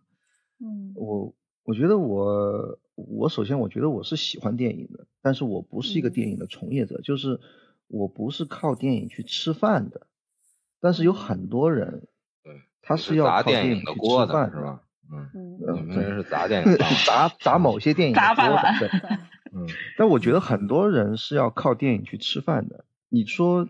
靠电影吃饭的人，他捧的碗，他希望这个碗里面是热辣滚烫还是红毯先生？这个是一个很真实、很残酷的一个问题。但是又一个问题又在那儿了，就是我看电影，我也是非常自私的。自私在哪一点呢？我一天可能要工作九到十个小时，然后过完以后，我可能也还要有生活上非常非常多需要我去处理的事情。那么可能一个星期我就有五到六个小时。然后我可能分三到四个小时出来，我看两部电影。但我希望这个电影不是一个你上班的结果。就我如果看一部你上班的结，你上班拍出来的电影的话，那我相当于又多上了三到小三到四个小时的班。我希望那三到四个小时是我不是一个上班的状态，或者是我不是看你在上班的一个状态。我希望是一个不是上班的那一个状态。我是非常珍惜这样的结果的，所以说我没有看，我在这个嗯春节档我没有看《热辣滚烫》，但是我重新看了一遍《愤怒的公牛》，我就觉得，我就觉得这样的电影，它在那个时候就已经拍出来了，然后他讲的那个事情又是，我现在我重新再看一遍，我又在里面体会到了，就是我现在三十多岁，我能够体会到那种人生的无奈和。某些坎儿我已经跨过去，但某些坎儿我还没有跨过去。然后我看到电影里面那个人物的挣扎，我仍然跟他有同样的挣扎。这样的感受，我觉得才是我看一部电影我希望得到的一个感受，而不是某种就是你哄我开心，然后你又哄不了，就双方弄得很尴尬这种这种状态。所以说我我个人的喜好是这样吧。我其实觉得二师兄和或者是在座的大家，其实都是因为看过非常非常多的电影，然后大家对于电影是有艺术追求，或者是有更高层次的精神追求的这样的一个事情，所以反过头来，大家在看这些商业片也好，或者是说很有这个呃，就是哄大家开心的片子，或者是在二师兄所谓的工作的片子也好，才会觉得说，哦，这个东西有一点点难。但其实，我我自己觉得是说，在商业就是吃这碗饭和一个艺术水平同时达到兼顾的这个事情，是对导演有极高的要求的。就是其实是每一个导演。的选择和他能力上的一个评判，就很少。有片子，就像刚刚红珠说的，说这个《永安镇》，那它票房不好，就证明说它不是这个十三亿人民愿意关注的，就是更多的人去愿意关注的事情，因为它这个东西它不符合可能更多的大众的审美，它可能更符合说呃圈内人的事情。所以其实我自己做这个行业嘛，我我们有的时候会说一部好的广告，或者是说一个好的片子，就是我们内部也会说评价，说这个东西在内部评价极高，但是它没有传播，没有声量，就是大家外部的人不知道，所以我们有的时候会自嘲说这就是属于行业内的自嗨，就是这个是 for 一群。对东西非常有艺术追求，所以大家就觉得这东西哇，好牛逼，好帅，好酷！哇，这东西这个东西的特效或者什么的某一个东西，或者这个故事好炸了，这个故事怎么怎么样了？对我有多么深刻的这个东西？但其实我我这样讲可能有点过分啊，但是我是觉得追求那么高精神艺术层次或者是精神层次的人。和热辣滚烫的整体的消费群体和这个大家春节档热热闹闹一家人去看电影的，其实不算是完全一类人，就是他其实是分开的两波受众，就是大家。我觉得还是某种程度上是时代不一样了。比如说，我举个简单的例子，像最早的贺岁片刚刚出来，像冯小刚的《甲方乙方》，对吧？他一开始什么巴顿将军，对吧？那个老家加利福尼亚。然后后面李琦那个打死我也不说，打死我也不说，都是都是相当戏谑和相当我觉得呃就是贴近贴近就是普通观众吧，就这种喜闻乐见的这种东西。但最后嗯应该是杨立新吧，最后来了来了一个戳你的，然后葛优说了一句那个那一天我们都说了很多。那一天我们都喝醉了，说了很多就是心里话。然后一九九七年过去了，我很怀念他。就这种这样的作品，它能出现，我觉得就是就是不一样啊。就你你你拿那个时候的贺岁片，拿一个和现在的贺岁片比，可能我也有点怀旧吧。但是那那些那些感受，那些台词，那种那种气氛。我觉得和现在这种贺岁片这种三十亿动不动，然后可能又地球又跑了，跑了就有六十亿的票房，这样还是不太一样，不是一回事。我觉得是。我觉得，我觉得我能说两句吗？嗯嗯，盖克哥你说，嗯啊。就是我觉得咱这事儿不能哥都比人大一轮。没没没没没没，兄兄弟兄弟都是兄弟兄弟都是兄弟兄弟都是兄弟。那个什么，我觉得这事儿咱不能滑坡，就是说啥呢？嗯嗯，审美这个事儿吧，我们不该对他们有要求吗？我们当然该对他有要求啊。而且，呃，你比如说大众审美，大众符合大众审美的东西，肯定不会是多好的电影，至少不会，至少很难是多好的电影。但是我们不该让他追求在。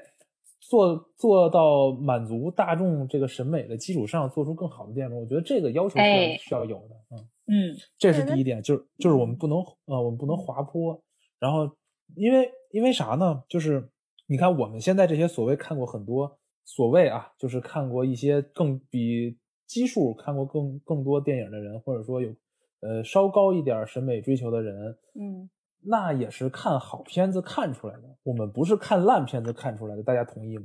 同意，对吧？所以说，如果呃去做一个劣币，最后都是去把那些良币驱逐掉的话，这个是就会变成了哦，真的是滑坡下去了。所以我觉得这个状态是不太对，对劲，不是特对劲的。然后我，然后找导演说说，对我觉得这个状态不是特别对劲。然后那那我我也就。借着这个说两句，就是贾贾玲这电影吧。就是我觉得，首先我觉得咱们这个播客的性质，我自己把它定义为是聊商业电影，或者是聊什么什么电影，而不是聊电影商业，对吧？我们因为我们聊商业就不用聊了，贾玲第一嘛，对吧？对吧？然后或者根本就不用提名字，看数字就好了，然后然后总结它的商业知识就好了，商业套路或者商业技巧就好了。然后我们如果是聊电影为主体的话，那贾玲这个片子我可能只能打四分。如果是聊电影商业的话，贾玲这片子我能打六分，因为她为啥也不是那么高呢？是因为她商业做到满分了，但是确实电影这层面做的太差了，所以呃可以及格。呃，所以我我我是这么看贾玲这个电影的。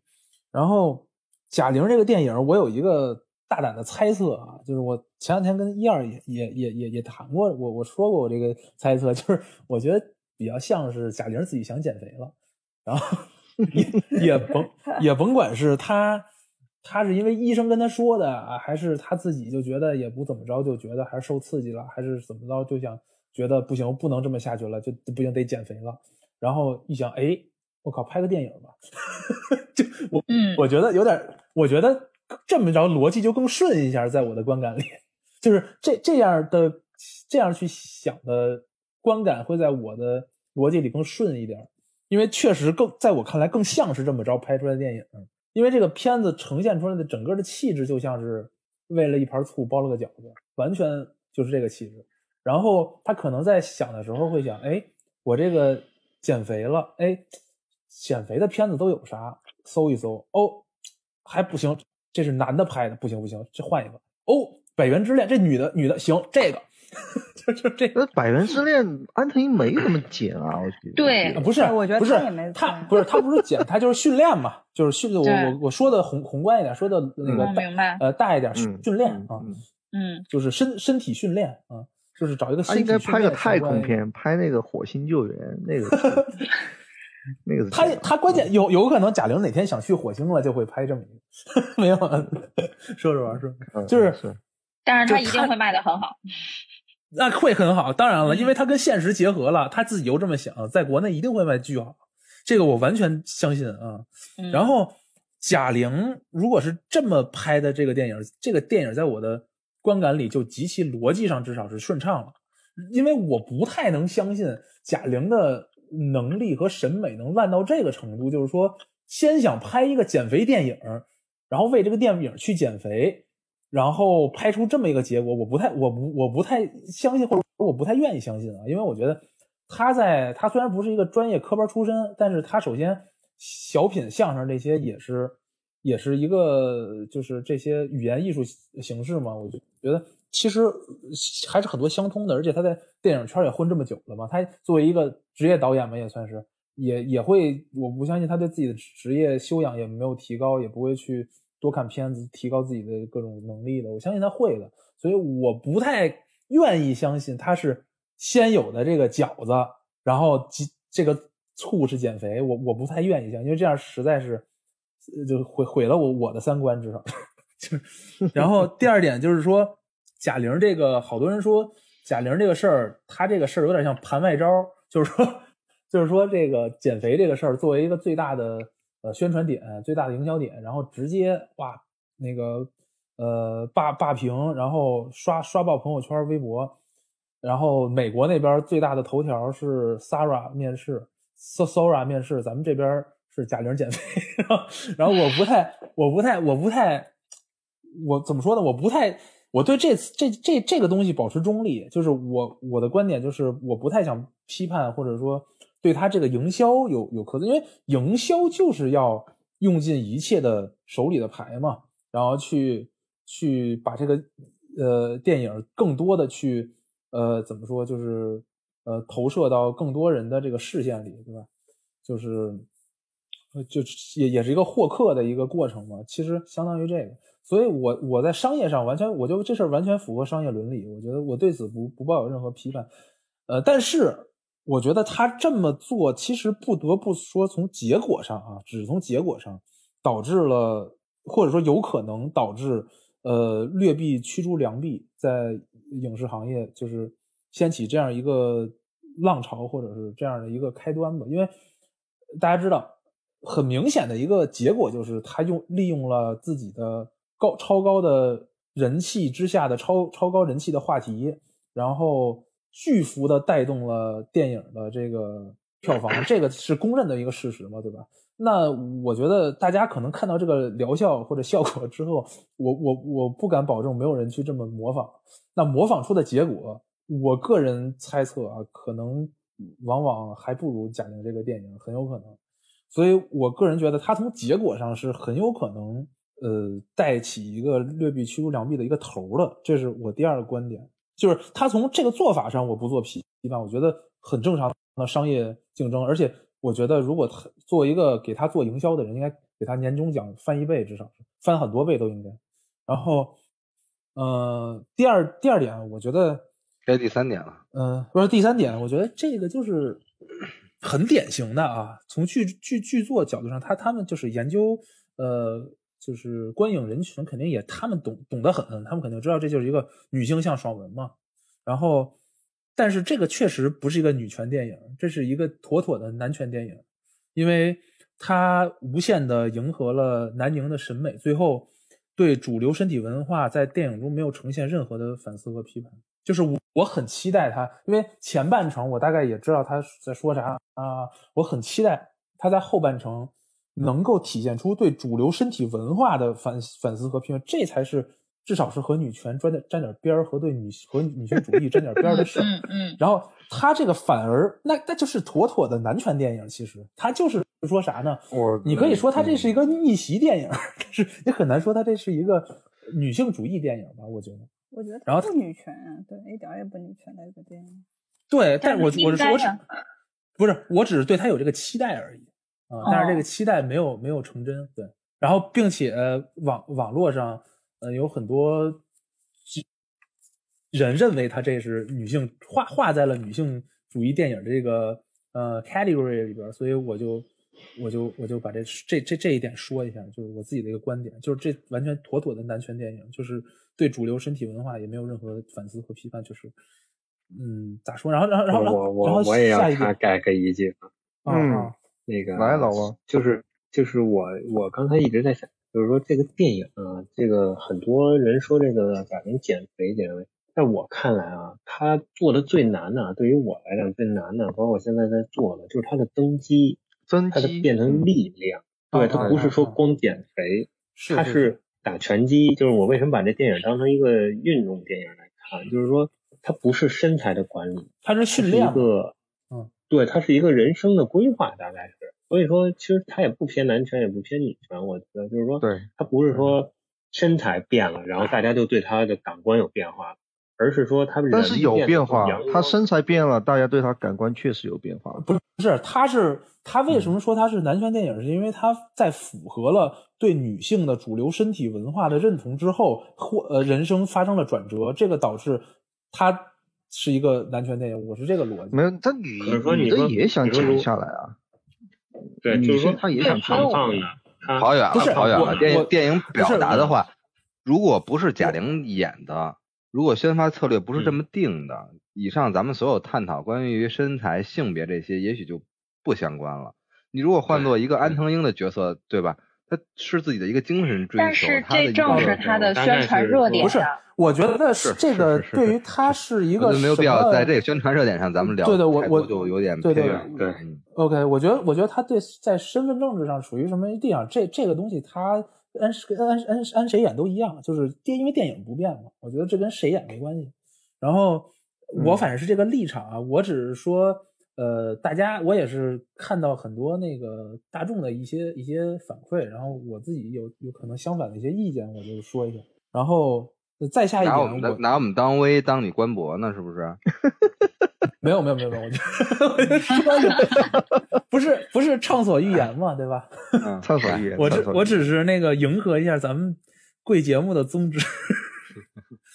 然后然后下一点，我觉得这个电影，我我我觉得啊，如果拍别人一定完蛋，这个我不知道大家同不同意。就是如果主演不是贾玲演这么一个电影，就一模一样的，把主演换一个，哪怕甚至演技再比贾贾玲好一点，完蛋，就是放在春节档完决决策档。我我我我我就想下这么一个暴论，决策档，决决策档。我想说春节是不是都是拼不过就直接撤？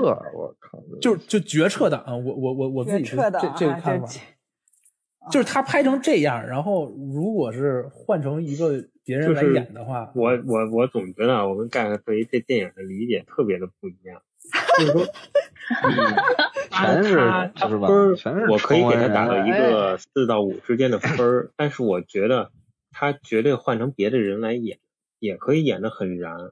他只要有一段这个锻炼呀，这个拼搏的这个，那你觉得洛奇从一到七他拍啥呢？他也是很成功的，不一样，洛奇还是不一样。洛奇他一到七所表现的东西还是不一样。不是不是是这样，就是说你这个东西不不影响。下面就是洛奇加奎迪来杠愤怒的公牛。对，就是说，我我在想都不一样，还真都不一样，都是不一样的。对对，觉得是，嗯。是没有没有我我更多的就是说，我希望啊，就是说怎么说？我希望中国能多一些这种励志的体育电影，大概是或者说这种，因为明白你的意思，我就是我们的切入点不太一样。男孩啊，去年的这种片子，中国其实很少。我我同意你这一点，我我完全同意，就是我觉得国内更多类型片的呃类型应该多一点，然后。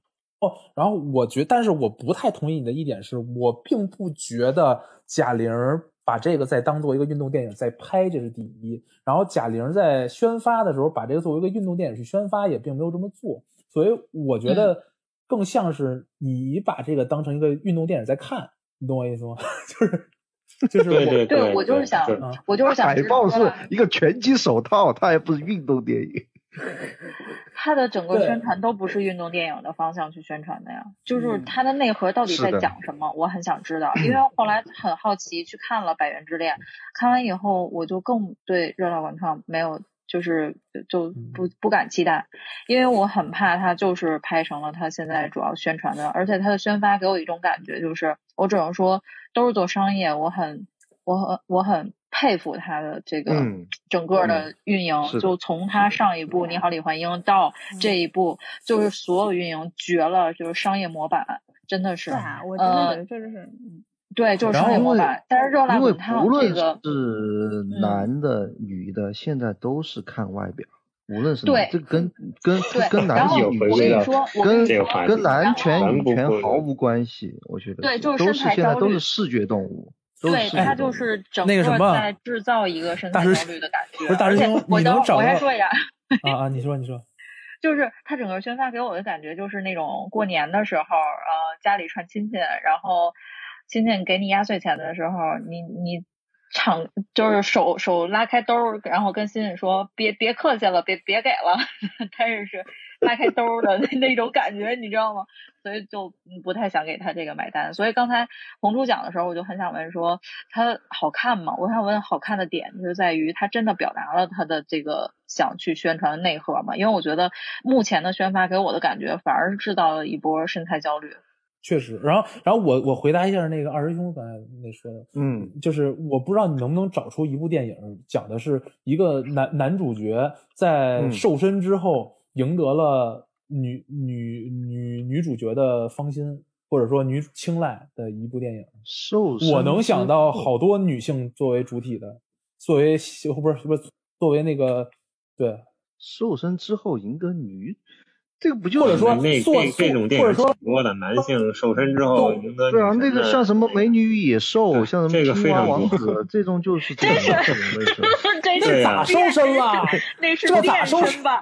他他他他，我觉得我觉得他内核就这嘛，就是你的。我跟你说，女性的可太典型了，不仅就是女性的可太多了，丑女贝利，呃，丑小丑小鸭那个变白天鹅，这这都。灰姑娘，这丑小鸭变白天鹅，凭啥是男的女的？你是怎么看出来？不是丑小鸭 变赢了，不是丑小鸭变白白天鹅就是女性。呃，作为一个一开始作为一个就是比如说丑，为什么叫丑小鸭？为什么叫白天鹅？它主丑小鸭，它那都没有男女性别之分呀。不是 不是赢了呀？不是不是不是不是不是不是，我说我想说是灰姑娘，不好意思。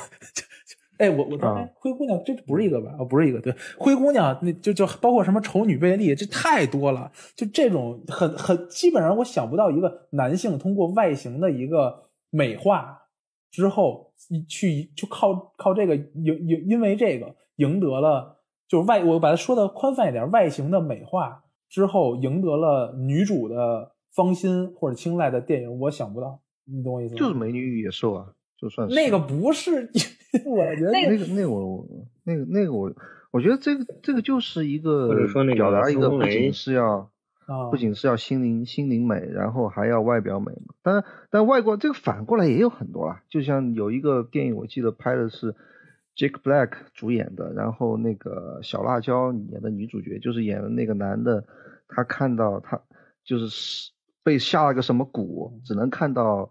对方的心灵，如果他是一个很美丽的人的话，哎，其实其实你这么说，我我有一个启发，这个其实其实没什么特别的地方。哎，其实你说这，我有一个启发，我觉得这电影如果变成一个把男男女性转一下，贼带劲。就是 你想象一下，男女性转，然后女，然后贾玲作为女性导演出席电影的首映礼或者是什么的时候，叭，野巨兽，我靠，这我觉得更棒，真的。我觉得，我觉得。然后既既打破了这种女性作为性客体的这种趋势，然后又直接 来一波那个二连击。我觉得我我个人想象一下，我觉得这挺有意思的。没有，接我接着说，嗯嗯嗯，我我觉得更多的是刚刚老王说的一个，就是可能国内的文化不太真的能够接受接受一个一种丧的文化，就丧的文化，我觉得还是在日本文化里面。比较能够被接受一点，就像我看，不是不是不是不是，我觉得我觉得不是，我觉得他可以，啊，你谁说？你是啊，我没我，你先。百元的那个丧跟这个丧完全不是一个丧劲儿，他们的他们的所谓变化之路也完全不是一个变化之路，这就是为什么百元之恋完全立得住，而且反映了很深刻的社会呃现现状，而那个贾玲这个不太行的。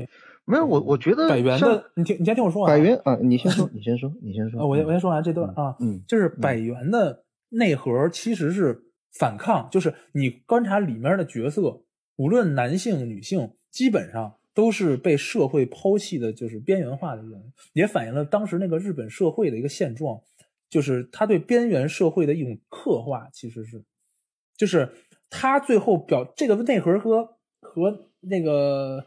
就叫什么热辣滚烫完全不一样，然后他其实是在说的，其实里边有有一些反叛的一些基因和朋克的那个气质在在那个《百元之恋》里，他其实是当一个人就是无法一切都已经无法掌控的时候，掌控不了任何事情的时候，至少还能掌控自己的身体，就是他完全是那个另一个路子，他是完全反映了社会的。现状包括那个整个日本时代的那个现状，然后包括底层的一个现状，然后包括底层和底层之间的一个呃关系，然后呃包括人就是包括一种朋克气质，就是人无法掌控一切的时候，至少能唯一能掌控的只剩下自己的身体，这是完全和然后贾玲那是什么？贾玲那个说一千道一万，就是说的最厉害，他就是一个逆袭之路。就是啥呢？就是你看贾人贾人那边，就是每个人就对他都愣，就贼坏，就每个人对他贼坏，就是愣坏。然后为什么坏？这个原因也没有说交代清楚，反正就每个人就对他很坏，然后就是愣坏。然后呃，最后就是，然后因为大家都很坏，然后最后导致的就是就是我也要变强，然后我我变强，然后最后逆袭，就就是就是这个就是。而且里边的所有角色坏的，其实逻辑都不太站得住，就是所有人对他就是弄坏。因为你比如说那个，其实也也也不尽然，我觉得更多的其他人就是利己，不是说对他不不不完完全不是利，不是完全不是。他那像像像杨子吧，那是那个那个角色，就是其实无所谓，那个不是对你坏，就是利己。不，杨子那个我跟你说逆天，就是杨子那是怎么回事？他干到他那个程度，就是能在导播间能对就是里边的演职人员吆五喝六，那至少是成熟和知名编导的一个地步，才能干这种事儿。如果他干到了这种程度，那他就是玩贾玲，玩玩就是弄着玩你懂吗？就搞搞着搞你搞着玩你懂我意思吗？他这样的坏就不太立得住。然后如果他不是这样的，他就是一个真的实习生，想利用这个机会，贾玲借贾玲而上一路的话。那没有这样的实习生能没有这个必要这么不是没有能对着舞台吆五喝六的实习生，然后指挥各种摄像，没有这种实习生，天底下没有这种综综艺节目实习生，你懂我意思吗？嗯，明白。所以其实就逻辑上根本就不能自圆其说。对，而且从他的嗯，从他现在的宣传。我觉得，如果他真的是内核是想去宣传勇敢和爱和这个的话，那他的热搜也好，或者是什么也好，他有能力去调转风向啊。但是目前看到的所有关于他的热搜都是减肥。但是，嗯，对，然后但是说一嘴啊，我想替那个宣宣发团队说一嘴啊，他们后来确实是调整方向，而且很早就已经调整方向，更多是亲情的角度和女性的一些角度。但是之前的那个可能影响太大了。而且，我只是在说他们宣发团队给他们去辩白一下，从我所了解的一些信息。而且，他这不应该是一个纯女性的角度吧？嗯。反正减肥这个事儿不是很多人他自己愿意胖的，是他有肥胖症这件事儿的，就是他是减不下来的。但是他知道这个话题也好，或者说整个这个这这种观点的加强，其实是嗯嗯，我我我觉得可能个人感觉不太好吧。所以不想咱们整体上的话，因为咱们播客也是一个面向大家的、面向公众的一个公开的一个媒体节目嘛，所以如果咱们对这种。有的时候啊，咱们去，呃，有的时候沉默或者是不去表达的太多，也是咱们的一个态度。如果咱们去聊的太多，反而有的时候会加重一些咱们不愿意去引申或者延展的一些情况的一些展出。所以说，关于具体的这些延展啊，很多的我们刚才聊的也很多了，盖克老师聊的也很多了，我们就把它收在这儿。然后更多大家自己的表达呢，那还是留给大家自己评论区，大家各抒己见。不光是对贾玲的作品热辣滚烫，也希望更多的声音是围绕其他的春节档的作品，也不光是《飞驰人生二》的韩寒导演，还有像呃国师的这个呃第二十条，更多我们期待大家对于红毯先生如果看了的对吧，感官怎么样？如果没来得及，有什么期待？哎哎，还别忘了还有《熊出没》，还有我们一起摇太阳。那这些作品呢，我们也希望在。评论区和大家更多的连接。那总的来说呢，这就是今年的春节档了。就是那最后打断一下，红主，嗯嗯，是已经不用我再张嘴了。哈哈哈哈哈最后最后每个人发发自肺腑的，然后凝结一下自己的这个表达，来整体是概括一下，表达一下，那个来结个尾。从老王开始呗。先来了啊，我先来。嗯啊，就是。这个刚才提到了啊，《熊出没》这个电影，但是今年没有在我这儿肯定没有排到第一位啊，因为感觉不如去年的质量啊。然后我估计在座的咱六位当中，可能是不是只有我看过今年的这个第十部啊？你你也看了哈。然后这个第十部电影情怀太多，就是我觉得这个可能对于老粉是加分点，但是对于新粉绝对不是加分点，因为最后大场面的时候八成人都不认识。所以就不会特别的有感触，因为这是一个十周年的。十成人都不认识，我之前别说电影版，对，就是说动画片都没看过。就是复联四的这个感觉啊，如果说你前面一个漫威电影都没看过，你往坐在那儿，你其实复联四包括钢铁侠死，你也不会有任何感触，你都不知道他是谁啊，大概就是这个感觉。所以今年呢，我我确实，但这个电影的定位啊依然很准确，剧情非常纯粹。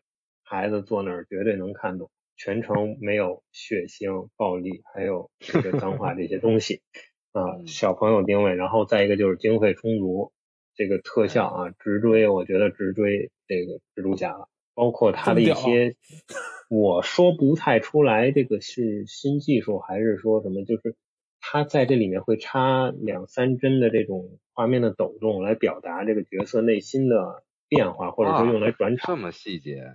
抽针对，就是说，就是不差钱就是这个意思，就是这个特效完爆这个其他的同同类的动画电影，就是国产啊这块儿，绝对这这这没什么可说的，就堆钱堆出来，然后逻辑性其实真的不用太考究，考究多了，那这逻辑性我觉得还不如热辣滚烫，就这种感觉。然后觉得有孩子的还是可以带着孩子一块儿走进影院看一看。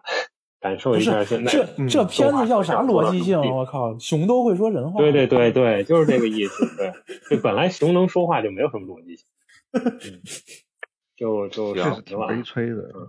嗯，对，其实我觉得我嗯，我觉得我现在贼想把《熊出没》重新刷一遍，就是从从头刷一遍。《熊出没》它绝对是一个野心非常大的一个 IP 啊，它每年这么大的。营收会很大程度都投入到他那个方特的这个母公司的主题乐园的建造，所以如果将来主题乐园能卖座的话，更能说明他作品的可能。也许到时候 一百个角色，到时候大家就都认识了啊。老王还有其他的，嗯，对，就是他还有一个今年玩了一什么，就是大家都玩的就是这个多元宇宙的概念。嗯，第十部电影其实就是多元宇宙、平行宇宙。嗯，对，靠靠，这平行宇宙更准确啊。嗯嗯那就所以说把这些凑到一起吧，啊，你说堆成这么一个合家欢的电影，那咱还追求啥？就看就完了。那我问一下老王啊，因为只有咱们俩看了那个广告，那个电线杆的那个广告单，你是接是不接？你是做这个 电锯人，还是做这个上班族？我觉得他这个就是。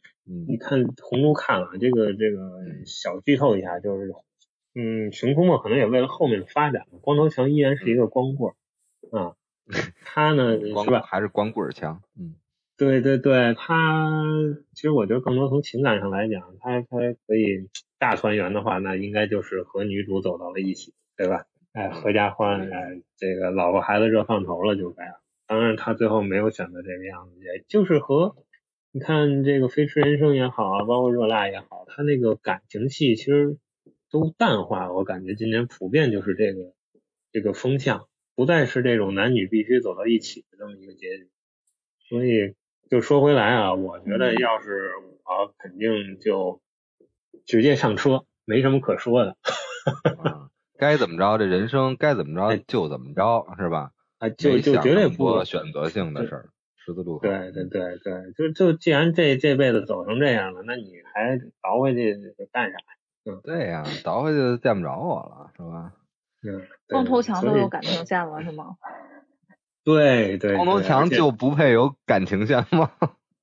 他这个一个主旋律就是战胜自我，大概就这个。哦哦。他那个设设定还是有点挺挺挺和大家呃相关的吧。还是挺适合是成年人看的，全年龄段，嗯，对对对，可以可以，嗯嗯，憋了一晚上啊，就把这个电影给大家小推一波吧，就等着这是大是吧？今年是大推，今年只能说是稍微这个又回归了小朋友一些，有的。哎，你这个是推背图啊，年年的，是吧？明年看你怎么推。我老觉得好多国内的一些人老小求小。瞧小朋友，就是其实小朋友，我觉得你你跟他说，他能理解好多东西。对他，而且就是看完了一些细节，你一问他，哎，人都明镜似的，就就这种感觉。行，那二师兄，咱们这次按倒序来吧。嗯，我反正整个春节档就看了一部电影嘛，其他的电影可能都没有进院线去看，都只是从其他的渠道对其他电影有些了解。嗯，我反正觉得。嗯，春节档会，对就是对我来说可能是越来越没有吸引力，但是反正二零二四年还是会有很多电影是我期待的，到时候如果上映了，大家看了，我还是希望跟大家多多交流。嗯嗯，在二师兄的电影世界里就没有春节档是吧？没有这档那档，他永远是那个行走的呃电影资源库是吧？永远是阅片无数的那个他，他永远是。我是二师兄，那还是这么纯粹。我补一句哈，就电影确实它是一个和钱没办法要打很深交道的一个东西。就像，其实很多时候我听我很很多很喜欢的导演，像像侯孝贤，就很多时候想摔摄影机，就是不不拍了，这个东西跟我想象的实在是太差差距太大了，但是没有办法。对，这个电影是艺术，但院线电影永远是妥协的产物。我觉得就是这个电影，它越来越靠近到我不太感兴趣的那一端去了。就是它如果越来越靠近那一端的话，我肯定也是对对那一端的产产生的产品是嗯不太感兴趣的。但是我相信总会有人他会努力的去拍一些嗯怎么说呢？呃，我我喜欢的，或者是我我想看的电影，但是有一个很悲哀的事情，确实是，就有时候我我我可能想和我老婆去电影院看一场电影，但是一翻就没有一部想去看的。我我跟他都是八零后，然后一看这些这些电影就没有没有欲望走进电影院去看它。就是这个是一个还是挺遗憾的。着眼着眼未来吧，很多青年导演作品，很多艺术电影导演是吧？很多艺术电影真的其实需要最直接的支持，其实就是大家走入影院去买票去观看。之前有《永安镇》对吧？很难得第二次这么短的时间有《红毯先生》。但是这个票房表现之后还会有第三部《永安镇》吗？第二部《红毯先生》吗？如果没有大家的支持，就会越来越少，对吧？还是需要大家每一个人的嗯追求，然后和尝试啊，尝试很重要，尝试新的类型片，尝试新的电影类型都很重要。那到米娜讲，资方多支持吧，靠资方了。嗯，希望资方多支持我们绝对领域。嗯，《熊出没》没看。啊。然后，但是刚才听老王讲了之后，我觉得作为单身人士倍感压力啊，感觉里面的光头强不是这个铁单身吗？感觉都已经开始有感情线了。